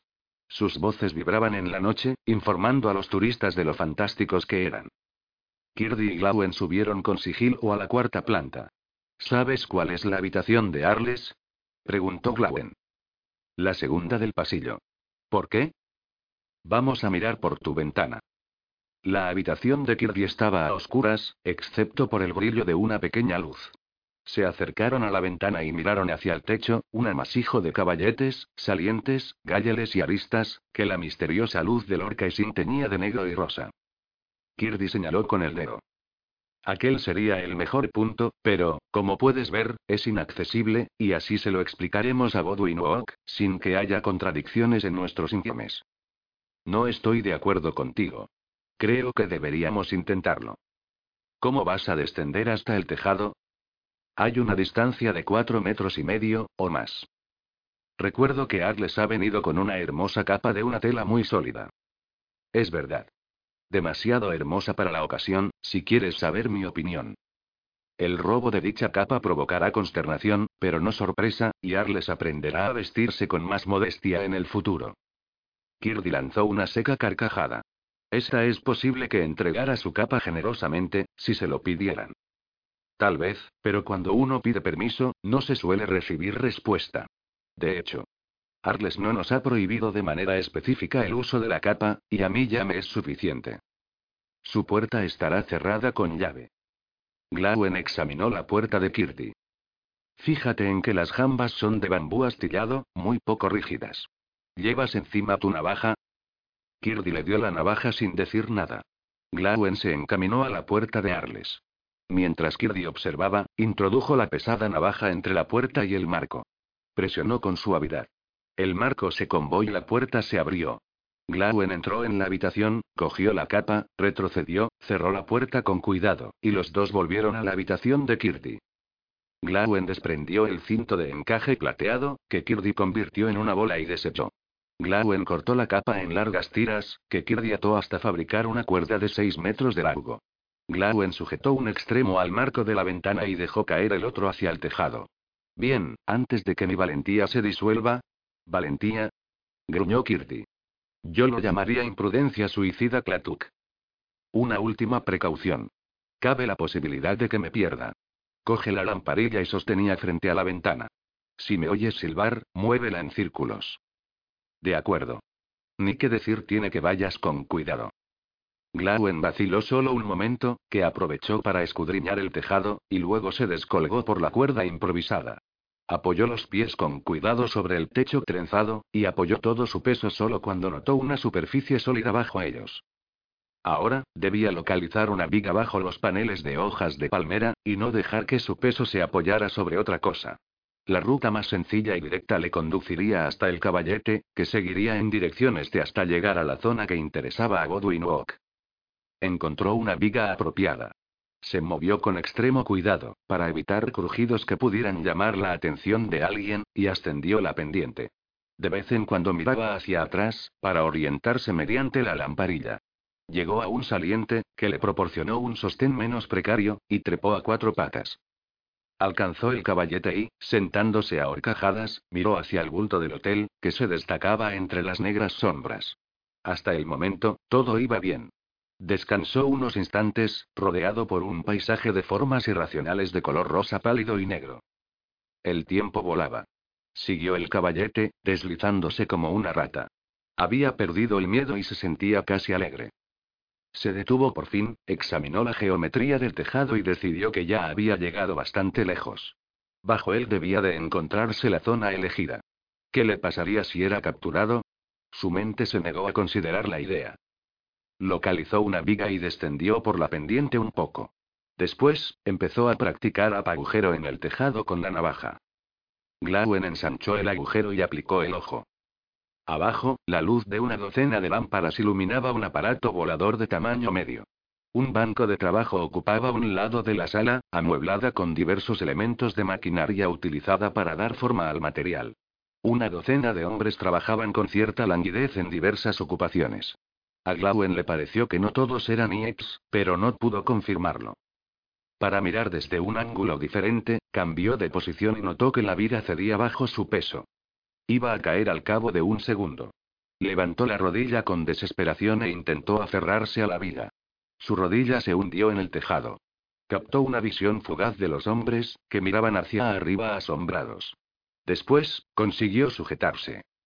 Furioso y atemorizado, Glau entrepó al caballete y volvió sobre sus pasos, arrastrándose. No había tiempo que perder. Los Uns invadirían el tejado en cuestión de minutos, y pensar en lo que le harían si caía en sus manos le produjo escalofríos. Llegó frente al hotel. En la ventana continuaba la lamparilla. Se deslizó por el saliente, pasó a la vida y retrocedió hacia la pared del hotel. ¿Dónde estaba la cuerda? Glauen escudriñó las tinieblas. No veía la cuerda, ni tampoco la lamparilla. Al parecer, en su prisa y confusión, no se había alejado lo bastante. La cuerda debía de colgar a escasa distancia, y tanteó en la oscuridad. Avanzó paralelo a la pared tres metros, seis metros, nueve metros. Ni rastro de la cuerda. Se volvió para retroceder en otra dirección, pero creyó oír susurros perentorios al otro lado del tejado. Era demasiado tarde para dar media vuelta. Solo podía confiar en que Kirdy hubiera oído las voces y apagado la lamparilla. Justo delante divisó la esquina del hotel. Avanzó y miró hacia abajo. Vio el pequeño canal que corría junto al edificio. Pocos metros más adelante, una barca estaba amarrada al muelle del hotel, destinada, por lo visto, a la recogida de basura. El encargado de recoger la basura no se veía por parte alguna, debía de estar ocupado en el interior del hotel. Había cubierto con una estera la basura apilada en la proa. En este punto, el canal tendría unos tres metros y medio de anchura. Glauen corrió paralelo al borde del tejado, hasta detenerse frente a la gabarra de basura opuesta. Flexionó las piernas y saltó. Tuvo la impresión de que flotaba eternamente en el aire, al tiempo que su trayectoria le conducía a través del canal, hasta aterrizar sobre la estera. La barca absorbió la mayor parte de su impulso. Saltó al muelle y miró en ambas direcciones. Tump, tump, tump. Pasos. Glauen se apretó contra el costado del hotel. El barquero salió al muelle, cargado con un enorme saco de basura. En cuanto se desprendiera de su peso, vería de Glauen. Glauen corrió hacia adelante. Agarró al barquero por el hombro que cargaba el saco, le empujó hacia el borde del muelle y lo tiró al canal. Después, se precipitó hacia la puerta de la cocina y miró en su interior. Descubrió una pequeña despensa. Glauen se internó en las sombras. Atraídos por el chapoteo y las exclamaciones, el cocinero de turno y un par de pinches salieron al muelle. Glauen salió de la despensa, atravesó la cocina a toda prisa, recomó un corto pasillo de servicio y desembocó en la terraza. Se detuvo para serenarse. Los leones temerarios seguían sentados en el mismo sitio de antes. Glauen tomó asiento entre Sugart y Daunty, pero ninguno de ambos le prestó atención, porque estaban absortos en la descripción que Ag les estaba ofreciendo de los sorprendentes acontecimientos que había presenciado en la exhibición. Glauen tocó con el codo a Sugart. Perdona un momento. Voy al lavabo. Si aparece el camarero, me pides otro ponche de ron. Muy bien. Glauen salió de la terraza, cruzó el vestíbulo, subió corriendo la escalera y llamó a la puerta de la habitación de Kirti. Soy Glauen. Abre. La puerta se abrió apenas, y Kirti se asomó. Así que estás aquí. Estaba verdaderamente preocupado. Cuando vi a los Ips en el tejado, tuve que apagar la luz y subir la cuerda, para que no siguieran el rastro hasta nosotros. Por eso no encontré la cuerda, dijo Glaven. Creo que hiciste lo mejor. Te estaba observando, pero tú no me viste. Estaba seguro de que habías encontrado otra entrada al hotel. Ya hablaremos más tarde, ahora no hay tiempo. ¿Dónde está la cuerda? Aquí. La he enrollado. Bien. Baja a sentarte con los leones temerarios. Yo me desharé de la cuerda. Kirby se marchó. Glauen se puso el fardo bajo el brazo y le siguió. Atravesó el vestíbulo y salió al muelle. Oculto en las sombras, Glauen encajó un trozo de hormigón roto en el atado y lo tiró al agua. Se hundió al instante. Después, regresó a la terraza y se reunió con los leones temerarios. Kirdy ya se había acomodado. Transcurrieron cinco minutos. Un par de Ums entraron en el vestíbulo. Se detuvieron, miraron a su alrededor, salieron a la terraza y se acercaron a los leones temerarios. Buenas noches, caballeros, dijo uno, sin levantar la voz. Buenas noches, contestó Sugart. Espero que no vengan a anunciarnos otra tarifa o propina extra. Les aseguro que nos han exprimido todo lo posible, y más. Sin duda, sin duda. ¿Qué han estado haciendo? Sugar levantó la vista, estupefacto. Observe estas copas, algunas vacías, otras llenas o medio llenas de ponche de ron. No soy detective, pero juraría que los leones temerarios han estado empinando el codo, como es su costumbre. ¿Qué me dice sobre las diabluras y travesuras de los leones temerarios? Querido amigo, hemos hecho travesuras y diabluras en el Pussycat Palace, pero, al menos de momento, no tenemos prevista ninguna. Una afirmación muy tajante. ¿Quién les acompañó? Un tal Fader. Buenas noches a todos. Los Un se fueron. Uter les siguió con la mirada. ¿A qué ha venido eso de las travesuras? Keeper, ¿has cometido alguna locura? Recuerda que estamos en Gipton, y a Titus Pompo no le hacen ninguna gracia las travesuras. A mí no me eches la culpa. No he hecho nada. Los leones temerarios continuaron sentados una hora más, y luego subieron a sus habitaciones. Casi al instante, un gran aullido surgió del cubículo de Arles. Los leones temerarios y otros turistas se asomaron al vestíbulo. Arles salió como una tromba de su habitación, el rostro congestionado de rabia. Me han robado la capa. Arles, contrólate. Dijo Jardine. Habla con sensatez. ¿Quién te ha robado la capa? Ladrones. Esos malditos rateros X. Mi mejor capa ha desaparecido. ¿Estás seguro? ¿Has mirado por todas partes? Por supuesto. Hasta debajo de la cama. Ha desaparecido. El asunto es serio, dijo un turista. Por la mañana, deberá presentar las quejas más enérgicas. De momento, vayámonos todos a dormir por la mañana será demasiado tarde. Gritó Arles. Ahora también es muy tarde, contestó el turista. Por más que se pase la noche vociferando, no recuperará la capa. Buen consejo, dijo Sugart. Ya nos ocuparemos del problema por la mañana. No servirá de nada, intervino Kirti. La capa ha desaparecido. ¿Para qué vamos a armar un alboroto? Muy sensato, dijo el turista. Buenas noches a todos. Espero que no se produzcan más alaridos histéricos. Esto es un ultraje. Chillarles, con los dientes apretados. Casi tengo miedo de desnudarme, no sea que alguien me robe los calzoncillos y los zapatos. Duerme vestido, en ese caso replicó Uter. Por lo que a mí respecta, estoy agotado y me voy a la cama. ¿Qué suerte tienes? Bufó Arles. Nadie te ha robado la capa. En lo que a eso respecta, dormiré como un lirón. Buenas noches. Kirdy dedicó a Arles unas últimas palabras de consuelo. No dejes que el simple hurto de una capa te amargue la excursión. Buenas noches. Arles volvió a su habitación, y los demás le imitaron.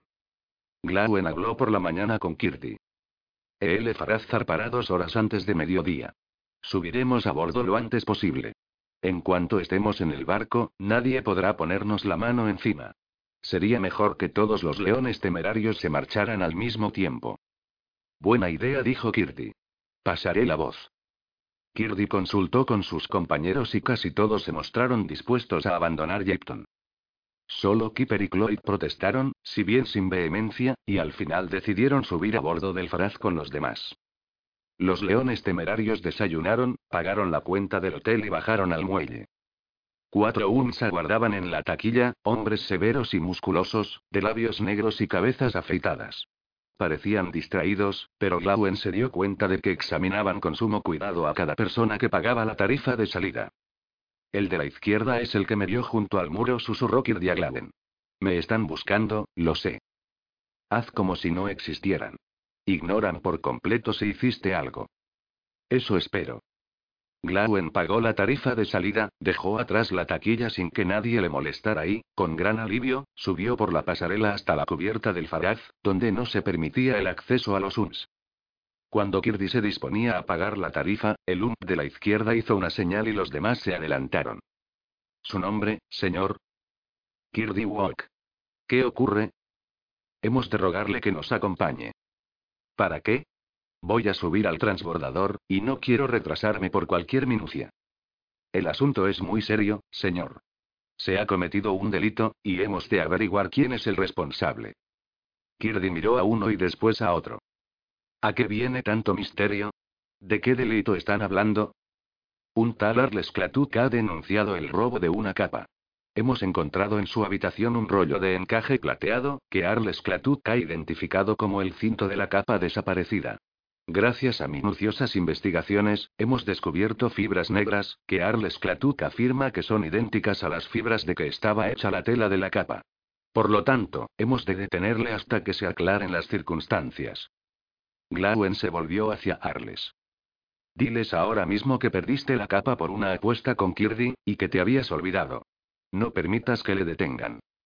Si robó mi mejor capa y la destrozó, eso le servirá de lección, gruñó Arles. Fue una broma. Dijo Uter. Ya lo solucionaremos después. De momento, diles que fue una equivocación. Todos estáis contra mí. Gritó Arles.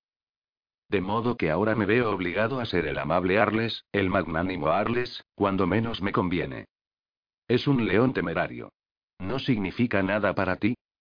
Arles se acercó a los Uns de mala gana. Acabo de recordar que le regalé la capa a Kirti. No la robó. Retiro las acusaciones. Muy bien, señor. Si retrocede hacia la taquilla, sin necesidad de pagar nada, iremos a la oficina y retiraremos oficialmente la denuncia.